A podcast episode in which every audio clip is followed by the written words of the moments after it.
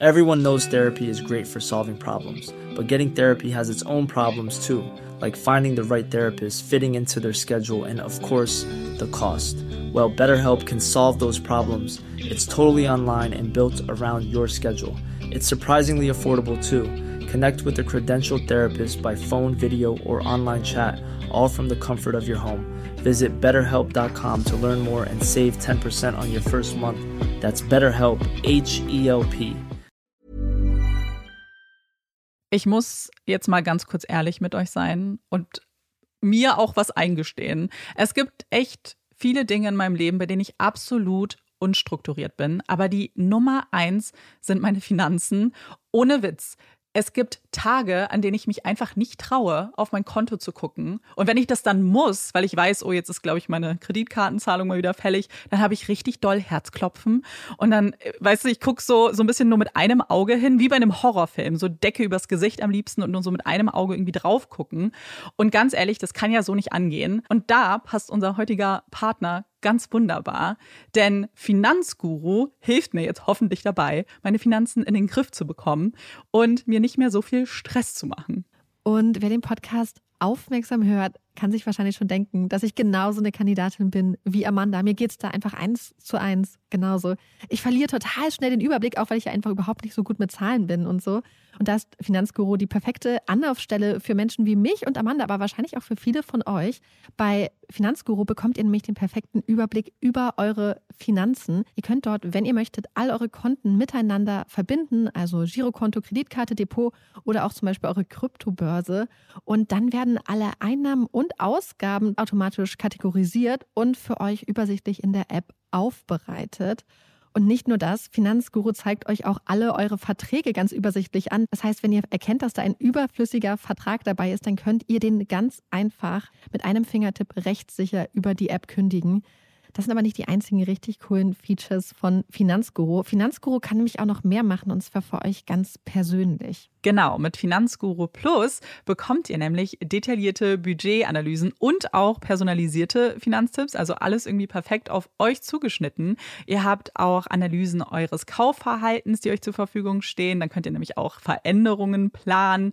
Und was ich auch super cool finde, ist die klare Übersicht eurer Ausgaben nach Kategorie, also zum Beispiel Lebensmittel, Shopping, Tanken. Das könnt ihr alles unterteilen. Und das äh, finde ich einfach so viel übersichtlicher und auch viel einfacher dann eben für zukünftige Veränderungen. Veränderungen. Wenn ihr Finanzguru auch ausprobieren wollt, dann haben wir jetzt ein richtig, richtig cooles Angebot für euch. Und zwar könnt ihr mit unserem Code Puppies Finanzguru Plus drei Monate lang kostenlos testen. Und das ist super einfach. Ihr müsst einfach nur die App downloaden, euer Konto verknüpfen und dann in eurem Profil den Code Puppies eingeben. Ganz wichtig, der Code ist nur für NeukundInnen gültig. Und dann geht's auch schon los. Dann könnt ihr Finanzguru drei Monate lang kostenlos kostenlos testen, durchstöbern und rausfinden, welche Funktion für euch am meisten Sinn ergibt. Den Link, den Code und alle weiteren Informationen findet ihr wie immer in unseren Shownotes und auch in unserem Linktree. Have you found the keys to unlock your best trip? On a Trafalgar tour, you unlock more than just the world. We give you the key to let down your walls and make lifelong friends. The key to discovering hidden talents and fresh perspectives. From one of a kind experiences to iconic destinations, Trafalgar gives you the keys to unlock your best self. Discover more at trafalgar.com slash unlock. That's T R A F A L G A R dot com slash unlock. Tour differently.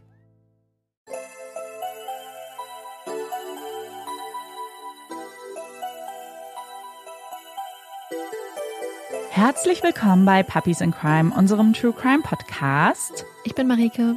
Und ich bin Amanda. Wettertechnisch können wir etwas announcen. Was denn? Das Nämlich geschneit hat. Schnee. Ja. ja.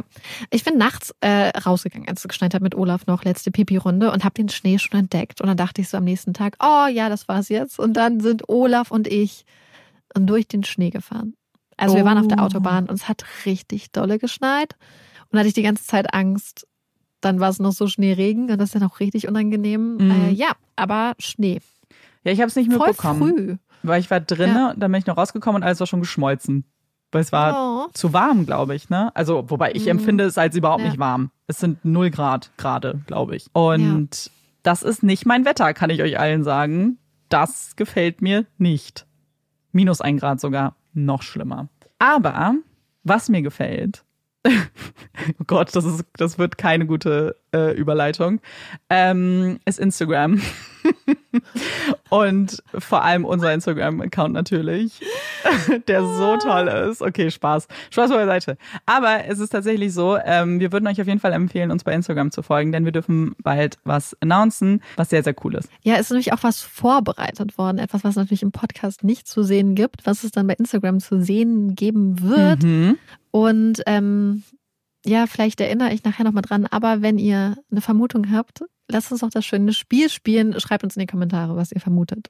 Was Ja, es sein könnte. Das äh, fänden wir sehr cool. Letztes Mal hat das sehr gut geklappt mit den Kommentaren. Wir hatten viele. Wir, ja, Clowns. und ich glaube, das viele Clowns und äh, ich glaube, das ist das irgendwie, was uns gerade aktuell so richtig Spaß macht bei Social Media irgendwie. Mhm. Ähm, ja, hat uns Ja, total. gut unterhalten. Ich muss auch sagen, ich fand gerade bei den Clowns irgendwie cool, weil das war, ich habe richtig so interpretiert, weil wir haben ja gesagt, ihr sollt ein Clowns-Gesicht Ja. und dann die anderen Emojis, die eure Gefühlslage beschreiben. Und das war wirklich wie so eine Bildanalyse früher im Kunstunterricht. So, mm, okay. So manche waren klarer, andere waren so ein bisschen abstrakter. Das fand ich sehr cool. Oh Gott, weißt du, was mir passiert ist? Es war richtig peinlich. Es hatte auch eine ganz liebe Person von euch hatte geschrieben, dass da im Kindergarten äh, jemand mit einer Python oder so war, mit so einer großen Schlange und auch ein Clown. Und der Clown, ähm, und dann wurde wohl ein Kind von der Schlange gebissen.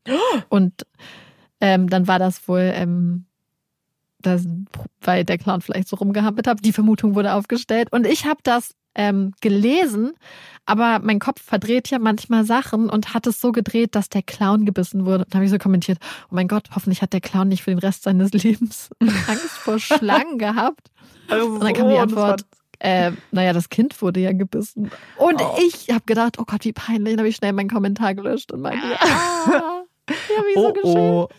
Das war sehr peinlich. Vor allem dein Ähm. erster Gedanke halt einfach so, der arme Clown. Ja, weil ich halt gedacht hatte, der Clown Ja. wurde gebissen, weil ich es einfach nicht richtig, ähm, ja, es hat einfach in meinem Kopf gedreht. Ja. Und ähm, ja. Ich finde das aber, also ich muss sagen, also ich finde das auch eine ganz kuriose Idee. Allem, du hast gesagt Kindergarten. Also Ja. das ist, also wer bringt denn da einen Clown und eine Schlange mit? Was ist das denn? Ich, ich fand das ganz schlimm. Es gibt ein Foto von mir. Also ich habe früher als Kind immer sehr viel so All-Inclusive-Urlaub gemacht, so mit unserer Familie, das war so das Ding. Und es gibt ein Foto von mir, wo ich zwischen einer Person mit einem Papageien stehe und einer Person mit, einem, mit einer Schlange und ich einfach so ein komplett verheultes Gesicht habe. Und ich erinnere mich so gut daran, ich hatte so Schiss vor, ich muss sagen, vor beidem, sowohl vor der Schlange als auch dem Papageien. Ähm, aber richtig schlimm. Das hat mich so mitgenommen und dann so, so weißt du, meine Großeltern, die mich so zwingen, mit denen ein Foto zu machen, weil wir jetzt da anstanden wahrscheinlich die ganze Zeit. Ganz schlimm. Mhm. Ja. Aber äh, wir werden jetzt äh, uns auf den Weg machen. Genau. Deswegen kann ich mich zurücklehnen, denn Marike ist ja dran. Und ja, ich bin sehr gespannt. Und bevor wir uns jetzt auch gleich auf die Reise in den Süden ins Warme machen, bleiben wir auch noch kurz beim Thema Social Media. Letzte Woche hatten wir euch auf unserer Instagram-Seite nämlich eine Frage gestellt. Eine Frage, die Amanda und ich uns schon seit vielen Jahren selbst stellen und über die wir total oft reden und über die wir auch bei unserer Tour geredet haben. Es ist die Frage, was wir machen würden, wenn wir auf einmal 30 Millionen oder vielleicht sogar eine Milliarde Euro auf dem Konto hätten. Wir haben von euch super schöne, spannende Antworten bekommen und es hat uns total viel Spaß gemacht, die zu lesen. Und wir waren beide auch teilweise richtig gerührt. Ich finde es einfach immer total schön, irgendwie zu sehen oder zu lesen, wovon andere Menschen so träumen. Sei es eine Reise nach England, endlich genug Platz für die eigene Büchersammlung zu haben, ein Leben lang zu studieren, sich Hilfe im Haushalt zu holen, das Haus der Eltern endlich abzubezahlen, sich ein Haus in Finnland oder auch am Meer zu kaufen, Reisen oder Biomangos, ganz viel Geld spenden. Es waren einfach total viele wunderbare Gedanken dabei. Und ein Gedanke oder ein Traum war besonders auffällig und hat sich so ein bisschen wie ein roter Faden durch ganz viele Antworten gezogen. Und er passt auch zu Amandas Traum, die, wenn sie auf einmal so viel Geld hätte, nämlich ganz vielen Hunden ein liebevolles Zuhause schenken würde. Und diesen Wunsch scheinen ganz viele von euch auch zu teilen. Dieser Traum davon, sich irgendwann einen alten Hof zu kaufen, ein Tierheim zu eröffnen, alten Hunde-Omis und Katzenopas einen Platz zu schenken, einen Gnadenhof zu eröffnen. Also einfach, wie die lieben Leute von Cat Dog es geschrieben haben, noch mehr Tiere retten. Auch wenn das natürlich alles andere als einfach ist. Diesen Wunsch scheinen, wie gesagt, ganz viele von euch da draußen zu haben. Und ich glaube, das zu lesen hat mich auch deswegen so berührt, weil während ihr uns von euren Träumen erzählt habt und davon geschrieben habt, habe ich gerade an diesem Fall, über den wir heute sprechen werden, gesessen. Denn diese Liebe zu Tieren, zur Natur und auch dieser Wunsch nach, nach mehr Mitgefühl, nach Liebe und Fürsorge verbindet uns ganz stark mit den Menschen, um die es heute gehen wird. Aber bevor wir zu diesen besonderen Menschen kommen, fangen wir die Folge mit einem besonderen Tier an. Wir werden den Fall nämlich heute nicht nur mit einer Puppy Break beenden, sondern auch mit einer anfangen. Und die Puppy Break, die Amanda später für uns hat, wird übrigens auch perfekt zum Thema passen. Heute dreht sich bei uns nämlich alles um Schildkröten. Und zwar insbesondere um eine ganz besondere Schildkrötenart, nämlich die Lederschildkröte, die auf Englisch auch Leatherback Turtle, also quasi Lederrückenschildkröte heißt. Ihr könnt es euch deswegen vielleicht schon denken, Lederschildkröten verdanken ihren Namen der dicken, ledrigen Haut, die ihren Knochenpanzer umgibt. Die dicke Haut der Lederschildkröte ist sehr schick in schwarz und blau gemustert und sie haben zudem eine kleine Krone auf dem Kopf. Also keine echte Krone, sondern einen rosafarbenen Fleck oben auf dem Kopf. Welche Funktion der rosafarbene Fleck genau erfüllt, weiß man tatsächlich nicht. Das ist ein Geheimnis, das die Schildkröten bisher noch nicht mit den Menschen geteilt haben. Aber auch wenn dieser rosa Fleck sehr niedlich anmuten mag und Lederschildkröten auch wirklich unglaublich niedliche Gesichter haben, wenn sie ausgewachsen sind, sind sie richtige Brecher. Die Tiere werden nämlich bis zu zweieinhalb Meter lang, wobei es auch schon drei Meter lange Exemplare gegeben hat und sie werden bis zu 700 Kilogramm schwer, wobei ein Exemplar, das man an der walisischen Küste gefunden hatte, mehr als 900 Kilogramm gewogen haben soll. Daher ist es auch äußerst ratsam, nicht unter eine Lederschildkröte zu geraten. Damit Lederschildkröten diese stattlichen Ausmaße erreichen können, brauchen sie natürlich sehr viel Essen. Und die Leibspeise der Lederschildkröten sind hierbei Quallen, wovon sie bis zu 100 Kilogramm am Tag fressen. Lederschildkröten sind aber nicht nur sehr groß, sie haben auch eine richtig tolle und unglaublich nützliche Fettschicht. Die Fettschicht erlaubt es den Schildkröten sehr weit zu reisen. Eigentlich halten die sich nämlich ganz gerne in tropischen oder subtropischen Gewässern auf, aber ab und zu verschlägt es sie auch in kältere Gefilde. Die Küste Schottlands scheint zum Beispiel eine ganz besondere Anziehungskraft auf die Tiere zu haben. Hier kommt dann die Fettschicht und auch die große Masse der Tiere ins Spiel, die es ihnen nämlich erlaubt, sich auch in kaltem Wasser muckelig wohlzufühlen. Dieses Jahr im September wurde zum Beispiel übrigens auch eine Lederschildkröte an der Küste Schleswig-Holsteins gefunden. Aber wir wollen uns ja heute nicht an die aktuell ja eher etwas ungemütlichen Küsten Nordeuropas begeben, sondern einen Ausflug ins Warme machen. Also lassen wir das Grau, die Dunkelheit, den Nieselregen und vor allem auch den stürmischen Wind hinter uns und reisen nach Costa Rica, wo die Temperaturen gerade angenehm warm sind. Ich glaube, man übertreibt nicht, wenn man das kleine Land, das tatsächlich nur etwas größer als Niedersachsen ist, als absolutes Sehnsuchtsziel vieler Menschen beschreibt. Es gibt wunderschöne, abwechslungsreiche Landschaften, Bergen, Regen und auch Nebelwäldern und wunderschönen Stränden an der Karibik- und Pazifikküste mit einer einzigartigen Tierwelt und einer positiven, lebensbejahenden Einstellung und Philosophie, es ist das Land des Pura Vida, des Einfachen, des echten Lebens. Aber nicht nur Reisende aus aller Welt werden von Costa Rica wie magisch angezogen, sondern auch viele Lederschildkrötenweibchen suchen die schönen Strände des Landes in regelmäßigen Abständen auf. Costa Rica ist nämlich eines der Länder der Welt, an dessen Stränden sich die Lederschildkröten zur Nistsaison begeben. Dann schieben sie nachts im Schutze der Dunkelheit ihre Körper an den Strand und fangen an, eine Kuhle in den Sand zu graben. Also eine kleine Wiege für ihre Eier. Bis zu 100 Eier legen die Weibchen dann in ihre Kuhle, ehe sie sie wieder mit Sand bedecken und sich auf in Richtung des dunklen Meeres machen. Sie haben jetzt ihren Teil getan. Das Ausbrüten der Schildkröteneier übernimmt nun, zumindest im Idealfall, die Sonne, die den Sand mit ihren Strahlen wärmt. Ein Ort in Costa Rica, an dem die Lederschildkröten scheinbar besonders gerne ihre Eier ablegen, ist der malerische Strand von Moin an der kostarikanischen Karibikküste im Norden der Hafenstadt Limon. Hier am Strand mit seinem dunklen Sand und den sich sanft im Wind wiegenden Kokospalmen hatte der Forscher Archie Carr das nächtliche Treiben während der Nistsaison schon in den 50er Jahren beobachtet und in einer Fachzeitschrift von seiner Entdeckung berichtet. Und vielleicht habt ihr jetzt auch schon Bilder vor Augen, wie kleine Babyschildkröten aus ihren Eiern schlüpfen und ihre kleinen verletzlichen Körper voller Mut und äußerst zielstrebig in Richtung Meer bewegen. Wie sie sich dann ins Wasser stürzen und ihre erste große Ozeanreise antreten. So wie es eigentlich sein sollte, wie es am Strand von Muin aber leider nicht ist. Denn Lederschildkröten haben, wie so viele andere Schildkrötenarten, Feinde. Und ihr größter Feind ist der zur Familie der Primaten gehörende Menschenaffe Homo sapiens. Der Mensch, also wir. Denn es sind Menschen, die die Lebensräume der Schildkröten zerstören, die Plastik in die Meere schütten, das sich in ihren Bäuchen sammelt und die riesige Netze durch die Weltmeere ziehen, in denen sich die Schildkröten verfangen und sterben. Doch der Mensch schlägt auch oft schon viel früher zu. Hier am Strand von Moin, wie auch an vielen anderen Stränden der Welt, plündern Menschen die Nester der Lederschildkröten und klauen ihre Eier um sie anschließend weiter zu verkaufen oder, wie es hier auch teilweise oft passiert, sie gegen Drogen einzutauschen. Die Eier der Lederschildkröten sind in Costa Rica ein beliebter Snack. Ob gekocht, mit Essig, Salz und Chilis gewürzt, wie es an der Karibikküste oft passiert, oder roh im Schottglas mit Chilisauce wie an der Pazifikküste, die Nachfrage nach den Eiern, die in Costa Rica auch als Aphrodisiakum gelten, ist sehr groß. Ein Ei für einen Dollar, das perfekte Häppchen zum kühlen Feierabendbier. Es ist ein Schicksal, das die Lederschildkröte mit vielen anderen Schildkrötenarten teilt, wobei die Lederschildkröte zumindest einen Vorteil in dieser traurigen Angelegenheit haben.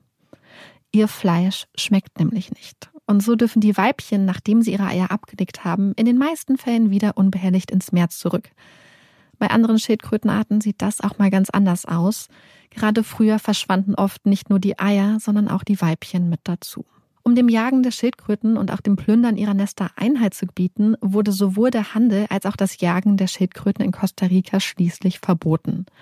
Seit dem Jahr 2002 können das Handeln, das Jagen, das Töten, aber auch das Stören der Schildkröten von Gerichten mit bis zu drei Jahren Haft bestraft werden. Was den Handel mit den Eiern angeht, gibt es in Costa Rica allerdings eine Ausnahme. Eine ganz bestimmte Art von Eiern darf nämlich immer noch legal gehandelt und verkauft werden, was leider dazu führt, dass ganz viele Eier einfach unter falscher Identität verkauft werden. Doch auch so blüht der Handel mit den Schildkröteneiern. Das Verbot des Handels hat das Plündern und den Verkauf nämlich leider nicht gestoppt, sondern einfach aus Jägern Wilderer gemacht. Denn ein Verbot und ein Gesetz bringt natürlich wenig, wenn niemand da ist, um es zu kontrollieren und durchzusetzen. Und so streifen am Strand von Moin, wie auch an so vielen anderen Stränden, nachts die Wilderer durch den Sand und suchen im Schutz der Dunkelheit nach frischen Nestern und Eiern. Am Strand von Moin sind sie übrigens nicht die einzigen nächtlichen Besucher mit zwielichtigen Absichten, denn da sind auch noch die Narcos, die Drogenkuriere und Schmuggler. Costa Rica ist nämlich ein sehr beliebter Drogenumschlagsplatz. Cannabis, Kokain, viele Drogen finden über das kleine Land den Weg in den Norden in Richtung der USA. Wie die Schildkröten und auch die Wilderer nutzen die Narcos die nächtliche Menschenleere der Strände, um hier mit ihren Booten anzulegen. Es sind zwei Welten, die teilweise auch ganz problematisch miteinander verwoben sind. Und genau dieses Zusammenspiel, also der abgelegene Strand, der Schutz der Dunkelheit, das gute Geld, das mit den Schildkröteneiern verdient werden kann und der Drogenschmuggel macht den Strand von Moin für die Schildkröten so gefährlich. Trotzdem kommen die Weibchen jede Saison wieder und vertrauen dem Sand ihre Eier und ihre Zukunft an. Und trotz der Gefahr gibt es Menschen in Muin, die alles dafür tun, alles dafür geben, die Schildkröten zu schützen. Menschen wie Vanessa Linsano und Jairo Mora Sandoval. Bevor Vanessa und auch kurze Zeit später Jairo am Strand von Moin auftauchen und sich dem Schutz der Lederschildkröten widmen, hatte es schon mehrere Versuche gegeben, die Lederschildkröten von Moin zu erforschen. Nachdem der Forscher Archie Carr in den 50er Jahren von ihren Nistplätzen berichtet hatte, hatte der Strand die Neugier anderer Wissenschaftler und Wissenschaftlerinnen geweckt. Eine von ihnen war die Costa Ricanerin Maria Koberg gewesen, die es in den 90er Jahren nach Moin zog. Nachdem ihr Lager allerdings von düsteren Gestalten abgefackelt wurde, packte sie ihre Sachen oder zumindest das, was davon noch übrig geblieben war, schnell wieder ein. Der Strand war einfach zu gefährlich. Einige Jahre später, in den frühen 2000ern, sind es Wissenschaftlerinnen, die sich den Strand auf Anregung eines lokalen Hoteliers ansehen. Der Hotelier hatte nämlich das Potenzial des Strandes und der nistenden Schildkröten erkannt. Vielleicht könnte der Schutz der Tiere und ihre Erforschung eher ökologisch interessierte Gäste anziehen. Doch auch dieser Traum zerschellt an der Realität des Strandes. Er ist abgelegen, unsicher, ohne Infrastruktur und mit teilweise sehr feindseligen Bewohnerinnen. Doch dann kommt, einige Jahre später, Ende der 2000er, eine junge Frau namens Vanessa an den Strand von Moin und ihr Herz beginnt zu brennen. Dabei hatte Vanessa eigentlich gar nicht vorgehabt, sich in das wilde Getümmel um die Lederschildkröten zu stürzen. Vanessa hatte lange in San Jose, der im Inland liegenden Hauptstadt Costa Ricas, gelebt und war dort Chefin einer Modelagentur gewesen. Irgendwann hatten sie und ihre Eltern dann einen Plan gefasst. Sie würden eine Schmetterlingsfarm eröffnen. Um aus dem Traum Wirklichkeit werden zu lassen, hatten die drei ein idyllisches Stückchen Land von der Gemeinde gepachtet und waren mit Vanessas kleinem Sohn Federico und ihrem Faultier Buda im Schlepptau nach Moin gezogen. Es war die Geburtsstunde der Schmetterlingsfarm, die sich dann jedoch schnell in eine Tierauffangstation verwandelte, als Vanessa merkte, wie viele verletzte, verwaiste und misshandelte Tiere in der Gegend aufgepäppelt und beherbergt werden müssen. Und so zogen unter anderem weitere Faultiere, Gürteltiere, Papageien und auch eine einarmige bzw. eher eine einflügelige Eule bei den Linsanos ein. Da die Tiere keine Miete zahlen und es auch keine staatliche Unterstützung für die kleine Auffangstation gibt, setzt die Familie auf Gäste aus dem Ausland, die in der Auffangstation wohnen und mithelfen können. Das lukrativste Geschäft ist es wohl nicht, doch das Geld der Reisenden hält die Sanctuary am Laufen. Ihre Hände helfen und Vanessa kann so ihre Begeisterung für die Tiere und die Natur Costa Ricas weitergeben. Schmetterlinge, Faultiere und einflügelige Eulen. Wo bleiben denn nun die Schildkröten? Über die stolpert Vanessa am Strand von Moin. Erinnert euch noch an Maria Koberg? Das war die Forscherin, deren Lager in den 90ern am Strand abgefackelt wurde. Sie ist eine alte Bekannte von Vanessa. Beide hatten nämlich mit einigen Jahren bzw. Jahrzehnten Abstand dieselbe Schule besucht. Und als Koberg erfährt, dass es Vanessa nach Muin zieht, erzählt sie ihr von den Lederschildkröten. Vanessa solle dringend die Augen aufhalten. Das hatte Vanessa auch getan und die sanften Riesen, die sie am Strand entdeckte, hatten sie sofort fasziniert. Als Vanessa dann eines Morgens sieben getötete Lederschildkröten am Strand findet, denen die Wilderer offenbar nicht die Möglichkeit geben wollten, ihre Eier selbst abzulegen, dreht sie durch. Schmerz und Wut pulsieren durch ihren Körper und zu der Faszination für die Tiere gesellt sich nun eine gehörige Portion Fanatismus. Vanessa will den Wilderern unbedingt die Stirn bieten. Sie will die Schildkröten von Moin und ihr Nistverhalten dokumentieren und erforschen und ihre Eier schützen. Und so beginnt sie, verschiedene Schildkrötenschutzorganisationen zu kontaktieren, bittet um Unterstützung und Zusammenarbeit. Sie besucht Tagungen, bildet sich weiter und knüpft wichtige Kontakte in der Szene. Einer dieser Kontakte ist der zehn Jahre jüngere Jairo Mora Sandoval, den sie 2009 bei einem Trainingscamp kennenlernt. Jairo hat drei große Leidenschaften. Fußball, Frauen und Schildkröten. Und obwohl er erst 20 Jahre alt ist, ist er bereits ein alter Hase im Schildkrötenschutz. Ihm wurde der Einsatz für die Tiere quasi mit in die Wiege gelegt. Fährt man von Moin aus in Richtung Süden, immer weiter an der Karibikküste entlang, landet man schließlich im äußersten Südwesten des Landes, wo ein kleines Örtchen namens Gandoka liegt. Von Gondoka sind es nur wenige Kilometer bis zur Grenze nach Panama, die sich hier mit dem Verlauf eines Flusses kurft und windet, als wäre sie von einem kleinen Kind gezeichnet worden. Die Gegend ist sehr abgelegen, landwirtschaftlich geprägt und das Zuhause des Refugio Nacional Gandoka Manzanillo, einem Naturschutzgebiet. Es ist ein wunderschöner Ort mit weiten Stränden, einem Korallenriff und ursprünglichen Mangrovenwäldern, der auch ein beliebter Nistplatz für Schildkröten ist.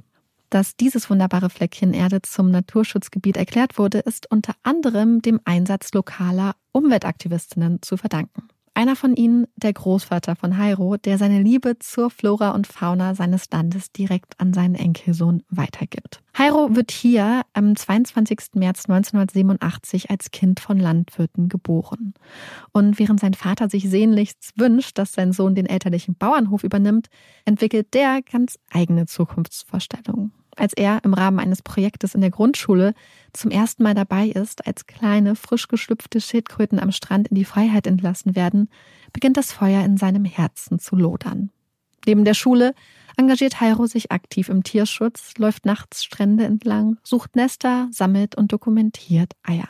Nach der Schule beginnt er für verschiedene Organisationen im Schildkrötenschutz zu arbeiten und zieht mit den Nistsaison durch das Land. Von Strand zu Strand, arbeitet in ganz Costa Rica und auch in Panama.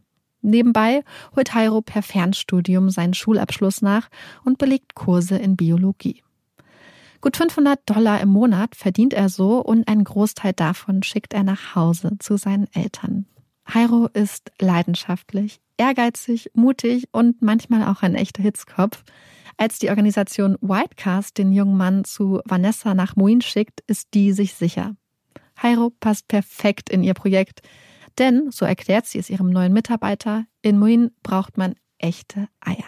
Jairo wohnt fortan in einem kleinen Zimmerchen über der Küche der Sanctuary und verstärkt so nicht nur das Team, sondern scheint auch ordentlich Wirbel mitgebracht zu haben. So muss Vanessa wohl das ein oder andere Mal eingreifen, wenn seine Turtel und Liebeleien für echtes Drama sorgen. Doch abgesehen von diesen kleinen Sidequests konzentriert Jairo sich mit ganzem Herzen auf die Schildkröten. Er und Vanessa sind schnell ein eingespieltes Team und bis in die Morgenstunden laufen sie gemeinsam mit Mitarbeitenden und Freiwilligen den Strand entlang. Immer noch ein bisschen weiter, immer noch ein bisschen länger, immer noch ein Nest mehr. Sie motivieren sich und machen einander Mut, denn der Strand von Moin ist immer noch ein extrem gefährlicher Ort. Zusammenstöße und Auseinandersetzungen mit Wilderern sind an der Tagesordnung. Es wird beschimpft, bedroht, eingeschüchtert, es wird geschossen und mehrmals gerät Vanessa auch zwischen die Fronten. Einmal muss sie sich hinter einer Schildkröte verstecken, als die Kugeln der Polizei und der Gegenspieler durch die Luft zischen. Ein anderes Mal wird sie von zwei Männern mit hasserfüllten Blicken und Macheten in den Händen verfolgt. Gerade die Wilderer, die Verbindungen zu den Drogenbanden haben, sind hier unglaublich gefährlich. Die Angst sitzt Vanessa, Jairo und ihren Mitarbeiterinnen also immer im Nacken und lässt sie teilweise auch zu ziemlich drastischen Mitteln greifen. So präparieren sie zum Beispiel manche Schildkrötennester mit zerbrochenem Glas. Eine der wirksamsten Schutzmaßnahmen wird ihnen schließlich jedoch von öffentlicher Hand zur Seite gestellt. Es sind schwer bewaffnete Polizisten, die nachts den Strand patrouillieren und die Tierschützer bei ihrer Arbeit begleiten. Vanessa hat aber auch noch eine weitere Idee, wie sie den Strand langfristig sicherer gestalten können. Denn sie glaubt, dass viele der Wilderer, die am Strand aktiv sind, die vor allem die keine Verbindung zu den Narcos, also zum organisierten Verbrechen haben, eigentlich bereit wären, mit dem Plündern der Nester aufzuhören, wenn sie nur eine gute Alternative hätten. Denn viele der Männer leben in unglaublicher Armut, hausen in improvisierten Hütten aus Wellblech und Plastikplanen am Strand. Viele von ihnen sind auch drogenabhängig. Vanessa träumt davon, den Männern eine Perspektive anzubieten. Und im Frühjahr 2012 beginnt sie, mit einigen dieser Männern zu reden. Sie kennen sich teilweise schon seit Jahren und einige von ihnen wurden auch wegen ihr schon von der Polizei festgenommen, wegen Wilderei. Doch Vanessa hat ein Angebot für die Männer. Sie möchte nämlich die Wilderer engagieren für ein monatliches Gehalt, das in etwa dem kostarikanischen Mindestlohn entspricht, sollen die Männer ihrem Team beim Aufspüren und Dokumentieren der Schildkrötennester helfen. Wenn man bedenkt, dass ein eifriger Wilderer pro Nacht bis zu 200 Dollar verdienen kann, sind die 300 Dollar, die Vanessa ihnen bieten kann, zwar kein besonders attraktiver Deal, doch es ist eine legale Einkommensquelle und eröffnet die Möglichkeit, vielleicht auch langfristig beruflich im Schildkrötenschutz Fuß zu fassen. Zehn der örtlichen Wilderer willigen schließlich ein und wechseln so die Seite. Es sind viele kleine Erfolge und die NIST-Saison 2012 verspricht zunächst ein großer Erfolg zu werden, doch dann geht alles schief. Die Polizeipatrouillen am Strand werden massiv runtergefahren. Die Polizei hat kein Geld, kein Personal, erst recht nicht für ein paar Schildkröteneier. Und auch das Geld für die Zusammenarbeit mit den Wilderern läuft irgendwann aus und das Plündern geht wieder los. Noch dazu gibt es neue Player am Strand. Es sind professionelle Wilderer, die nachts mit einem Van am Strand auftauchen, die gut organisiert und skrupellos sind. Oft machen die sich nicht einmal die Mühe, selber nach Nestern zu suchen, sondern rauben einfach ihre Kollegen aus. Wenn die Polizei kommt, dann warnen sie sich gegenseitig per Handy oder geben sich mit roten Stirnlampen als Tierschützer aus. Und ich spreche hier gerade von Playern, doch die Männer sind nicht zum Spielen gekommen. Sie machen knallhartes Business und Vanessa und ihre Leute sind ihnen dabei offensichtlich ein Dorn im Auge. In einer Nacht im April 2012 passiert es dann. Schwer bewaffnete, schwarz maskierte Männer stürmen die Brutstation, in der die am Strand gesammelten Schildkröteneier ausgebrütet werden. Sie überwältigen und bedrohen die anwesenden Freiwilligen, nehmen ihnen Schuhe und Handys ab, schlagen Hairos Cousin mit einem Gewehr nieder und fangen dann an, die Eier aus den Brutkästen zu stehlen. 1000 Eier nehmen sie mit, die restlichen 500 Eier zerstören sie. Es ist ein brutaler Angriff, der eine ganz neue Stufe der Gewalt in Moin einleuchtet. Es ist eine eindeutige Drohung. Vanessa ist sich sicher, dass die neue Wilderer-Gang dahinter steckt. Als Hairo das Ausmaß der Zerstörung, der Gewalt gegen seine Mitarbeiterinnen und Mitstreiter sieht, rastet er aus. Er kocht. Dann wird er aktiv. Die nächsten Nächte verbringt er auf der Suche. Aufgrund des Angriffs schickt die Polizei wieder bewaffnete Einsatzkräfte nach Moin an den Strand und mit diesen Polizisten an seiner Seite streift Hairo drei Nächte lang durch die Dunkelheit. Er ist wie getrieben, sammelt in Rekordzeit 1500 Eier, so viele wie zerstört und geklaut wurden. Die Brutstation ist wieder voll, doch die Angst drückt schwer. Und bald darauf werden auch die Polizeipatrouillen wieder eingestellt. Als Vanessa einige Wochen später entdeckt, wie ein Mann, den sie als Wilderer erkennt, mit dem Handy Fotos von ihrem Sohn Federico macht, konfrontiert sie den Mann. Er solle ihren Sohn da raushalten. Der Mann lacht sie nur aus. Daraufhin trifft Vanessa eine harte Entscheidung. Sie und Federico werden Muin verlassen und zurück nach San Jose in die Großstadt ziehen. Zu Sanctuary fährt sie nur noch am Wochenende. Ein Jahr später, im März 2013, beginnt die nächste Nistsaison mit großer Hoffnungslosigkeit. Die Polizei ist weg, die Wilderer sind aktiv und der Angriff des letzten Jahres steckt Heiro und Vanessa immer noch in den Knochen. Hairo ist jetzt meistens alleine unterwegs, nur selten begleiten ihn die Freiwilligen.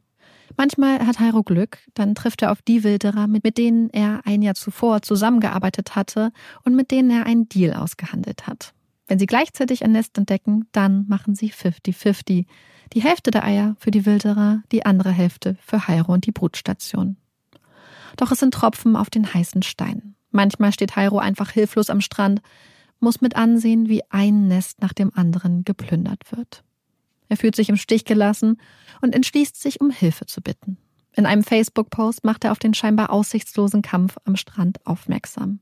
Er fordert Hilfe. Sie brauchen dringend bewaffnete Polizisten am Strand. Sonst haben sie keine Chance. Viel zu viele Nester, viel zu viele Eier haben sie so schon verloren. Der Post wird oft geteilt und viele Menschen bekunden ihre Solidarität. Doch es passiert nichts. Auch nachdem Jairo sich an eine große kostarikanische Tageszeitung wendet, von der Mafia berichtet, die hier am Strand ihr Unwesen treibt, ändert es an den Prioritäten der Polizei wenig. Die Schildkröten und ihre Beschützerinnen gehören einfach nicht mehr dazu. Ohne den Beistand und den Schutz der Polizei versucht Jairo sich nun für seine nächtlichen Expeditionen von anderer Seite Unterstützung zu holen. Jede Nacht, bevor er in die Dunkelheit aufbricht, ruft er seine Mutter Fernanda an und bittet sie um ihren mütterlichen Segen. Ein kleines Ritual. Beide wissen, dass auch die liebenden Worte einer Mutter keine Kugeln aufhalten können.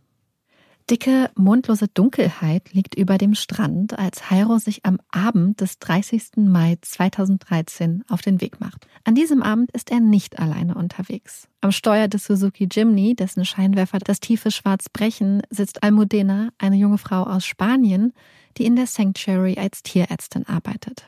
Auch drei junge Frauen aus den USA, Freiwillige, sind mit von der Partie. Es ist nicht das erste Mal, dass die Frauen Hairo an den Strand begleiten. Sie wissen, dass es riskant ist, doch bis jetzt war immer alles gut gegangen. Und so machen sich die fünf mit dem Mietwagen auf den Weg zum Strand. Dort angekommen bleiben die vier Frauen im Auto, während Hairo sich zu Fuß auf die Suche nach den Schildkröten macht. Mehrere Stunden läuft er zu Fuß den Strand entlang, bis er den Frauen die frohe Botschaft verkünden kann. Er hat endlich eine Schildkröte gefunden. Die Frauen freuen sich und machen sich auf den Weg. Als sie ankommen, sehen sie Hairo in Begleitung mehrerer Männer um die Schildkröte herumstehen. Es sind einige der Wilderer, mit denen Hairo ein Jahr zuvor zusammengearbeitet hatte. Für das Schildkrötenweibchen, das gerade ihre frisch gelegten Eier mit einer ordentlichen Portion Sand zuschaufelt, ist das eine ziemlich gute Neuigkeit. Zwar wird die Hälfte ihrer Eier an die Wilderer gehen und verkauft werden, doch die andere Hälfte werden Hairo und sein Team mit zur Brutstation nehmen. Nachdem die Eier aufgeteilt und eingepackt sind, die Schildkröte ins Meer und die Wilderer zurück in die Nacht verschwunden sind, laufen Hairo und seine Begleiterin zurück zum Suzuki. Dort trifft die kleine Gruppe auf ein paar Polizisten, die eine sehr beunruhigende Warnung haben. Sie haben vorhin am Strand eine Gruppe äußerst unangenehmer Gestalten getroffen. Also vorsichtig sein. Hairo und die Frauen steigen zurück in den Geländewagen und fahren den Strand entlang nach Süden in Richtung der Sanctuary. Auf dem Weg dorthin kommen sie an einem Lagerfeuer vorbei, dessen lodernde Flammen Schatten über den Sand und die Gesichter der Männer, die daneben stehen, tanzen lassen. Aggressiv richten die Männer ihre Taschenlampen in den Suzuki, blenden Hairo und die Frauen mit dem hellen Licht. Wir sehen euch. Wir wissen, wer ihr seid. Eine Drohung. Beklemmung macht sich im Wagen breit. Weiter geht die Fahrt durch die Dunkelheit. Runter vom Strand auf einen schmalen Weg, der jetzt auf einmal mit einem Baumstamm versperrt ist. Vorhin, als sie hierher gekommen waren, war der noch nicht da gewesen. Das ist nervig, aber Hairo kennt das Spiel seit vielen Jahren. Immer wieder kommt es vor, dass Wilderer die Zugangswege zum Strand versperren, um die Schildkrötenschützer und auch die Polizei an ihrer Arbeit zu behindern. Es ist wie ein Spiel. Die Wilderer versperren die Straße, die Türschützer räumen sie wieder frei, fahren vorbei, legen die Hindernisse dann zurück, um ihrerseits die Wilderer zu ärgern. Das hat Hairo auch jetzt vor. Kurz raus, den Baum zur Seite zerren, durchfahren, den Baum zurückschieben und dann weiter nach Hause. Er steigt aus, als auf einmal fünf vermummte Gestalten aus dem Dickicht auftauchen und sich auf ihn stürzen. Während einige der Männer brutal auf Hairo einprügeln, wird Almudena, die spanische Tierärztin, vom Fahrersitz des Wagens gezogen, sexuell belästigt und schließlich wieder zurück in den Wagen gezwungen. Einer der Angreifer setzt sich auf den Fahrersitz. Die Männer schleifen den brutal zusammengeschlagenen Hairo zurück zum Kofferraum des Autos und sperren ihn dort ein. Und während der Angreifer, der jetzt am Steuer sitzt, den Wagen startet, hat ein anderer seinen Körper über die Frauen auf der Rückbank geworfen. Die Frauen sollen still sein, Köpfe nach unten. Dann geht die Fahrt los jedoch nicht in Richtung Süden, in Richtung nach Hause, sondern in Richtung Norden. Die Dunkelheit, der Strand fliegen vorbei am Wagen. Hinten im Kofferraum ist es ganz still. Jairo schweigt in seinem engen Gefängnis. Unauffällig hat Almudena ihren Arm nach hinten zu ihm durchgestreckt, hält seine Hand fest in ihrer, ein bisschen Halt auf dem Weg ins Ungewisse. Nach einigen Kilometern kommt der Wagen neben einem Verschlag zum Stehen. Dort warten bereits andere Männer. Die Frauen werden aus dem Wagen geholt und in die verlassene Hütte gebracht, während der Suzuki wieder in der Nacht verschwindet. Hairo immer noch im Kofferraum. In der Hütte werden die Frauen gezwungen, sich auszuziehen. Wertgegenstände werden ihnen abgenommen. Die Männer drohen, sie zu vergewaltigen, lachen die vollkommen verängstigten Frauen aus. Es ist die Hölle. Bis irgendwann die Bewacher und Peiniger einfach aufstehen und die Frauen alleine in der Hütte zurücklassen. Stundenlang und viele Kilometer weit werden die Frauen in dieser Nacht laufen, ehe sie an der Sanctuary ankommen, wo sie von Vanessa in Empfang genommen werden, die vor Sorge schon fast zerrissen wird. Vier sind zurück, einer fehlt. War es das nun, der Tag, von dem sie immer geahnt hatten, dass er vielleicht einmal kommen würde? Wie oft hatten Vanessa und Jairo sich gegenseitig mit ihrer Angst aufgezogen? Galgenhumor, ihre Bewältigungsstrategie. Wie oft hatten sie halb im Scherz, halb ernst darüber geredet, dass sie vielleicht eines Tages nicht vom Strand zurückkehren würden.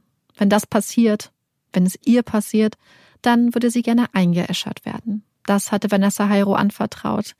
Ihre Asche solle dann von einer Schildkröte ins Meer getragen werden.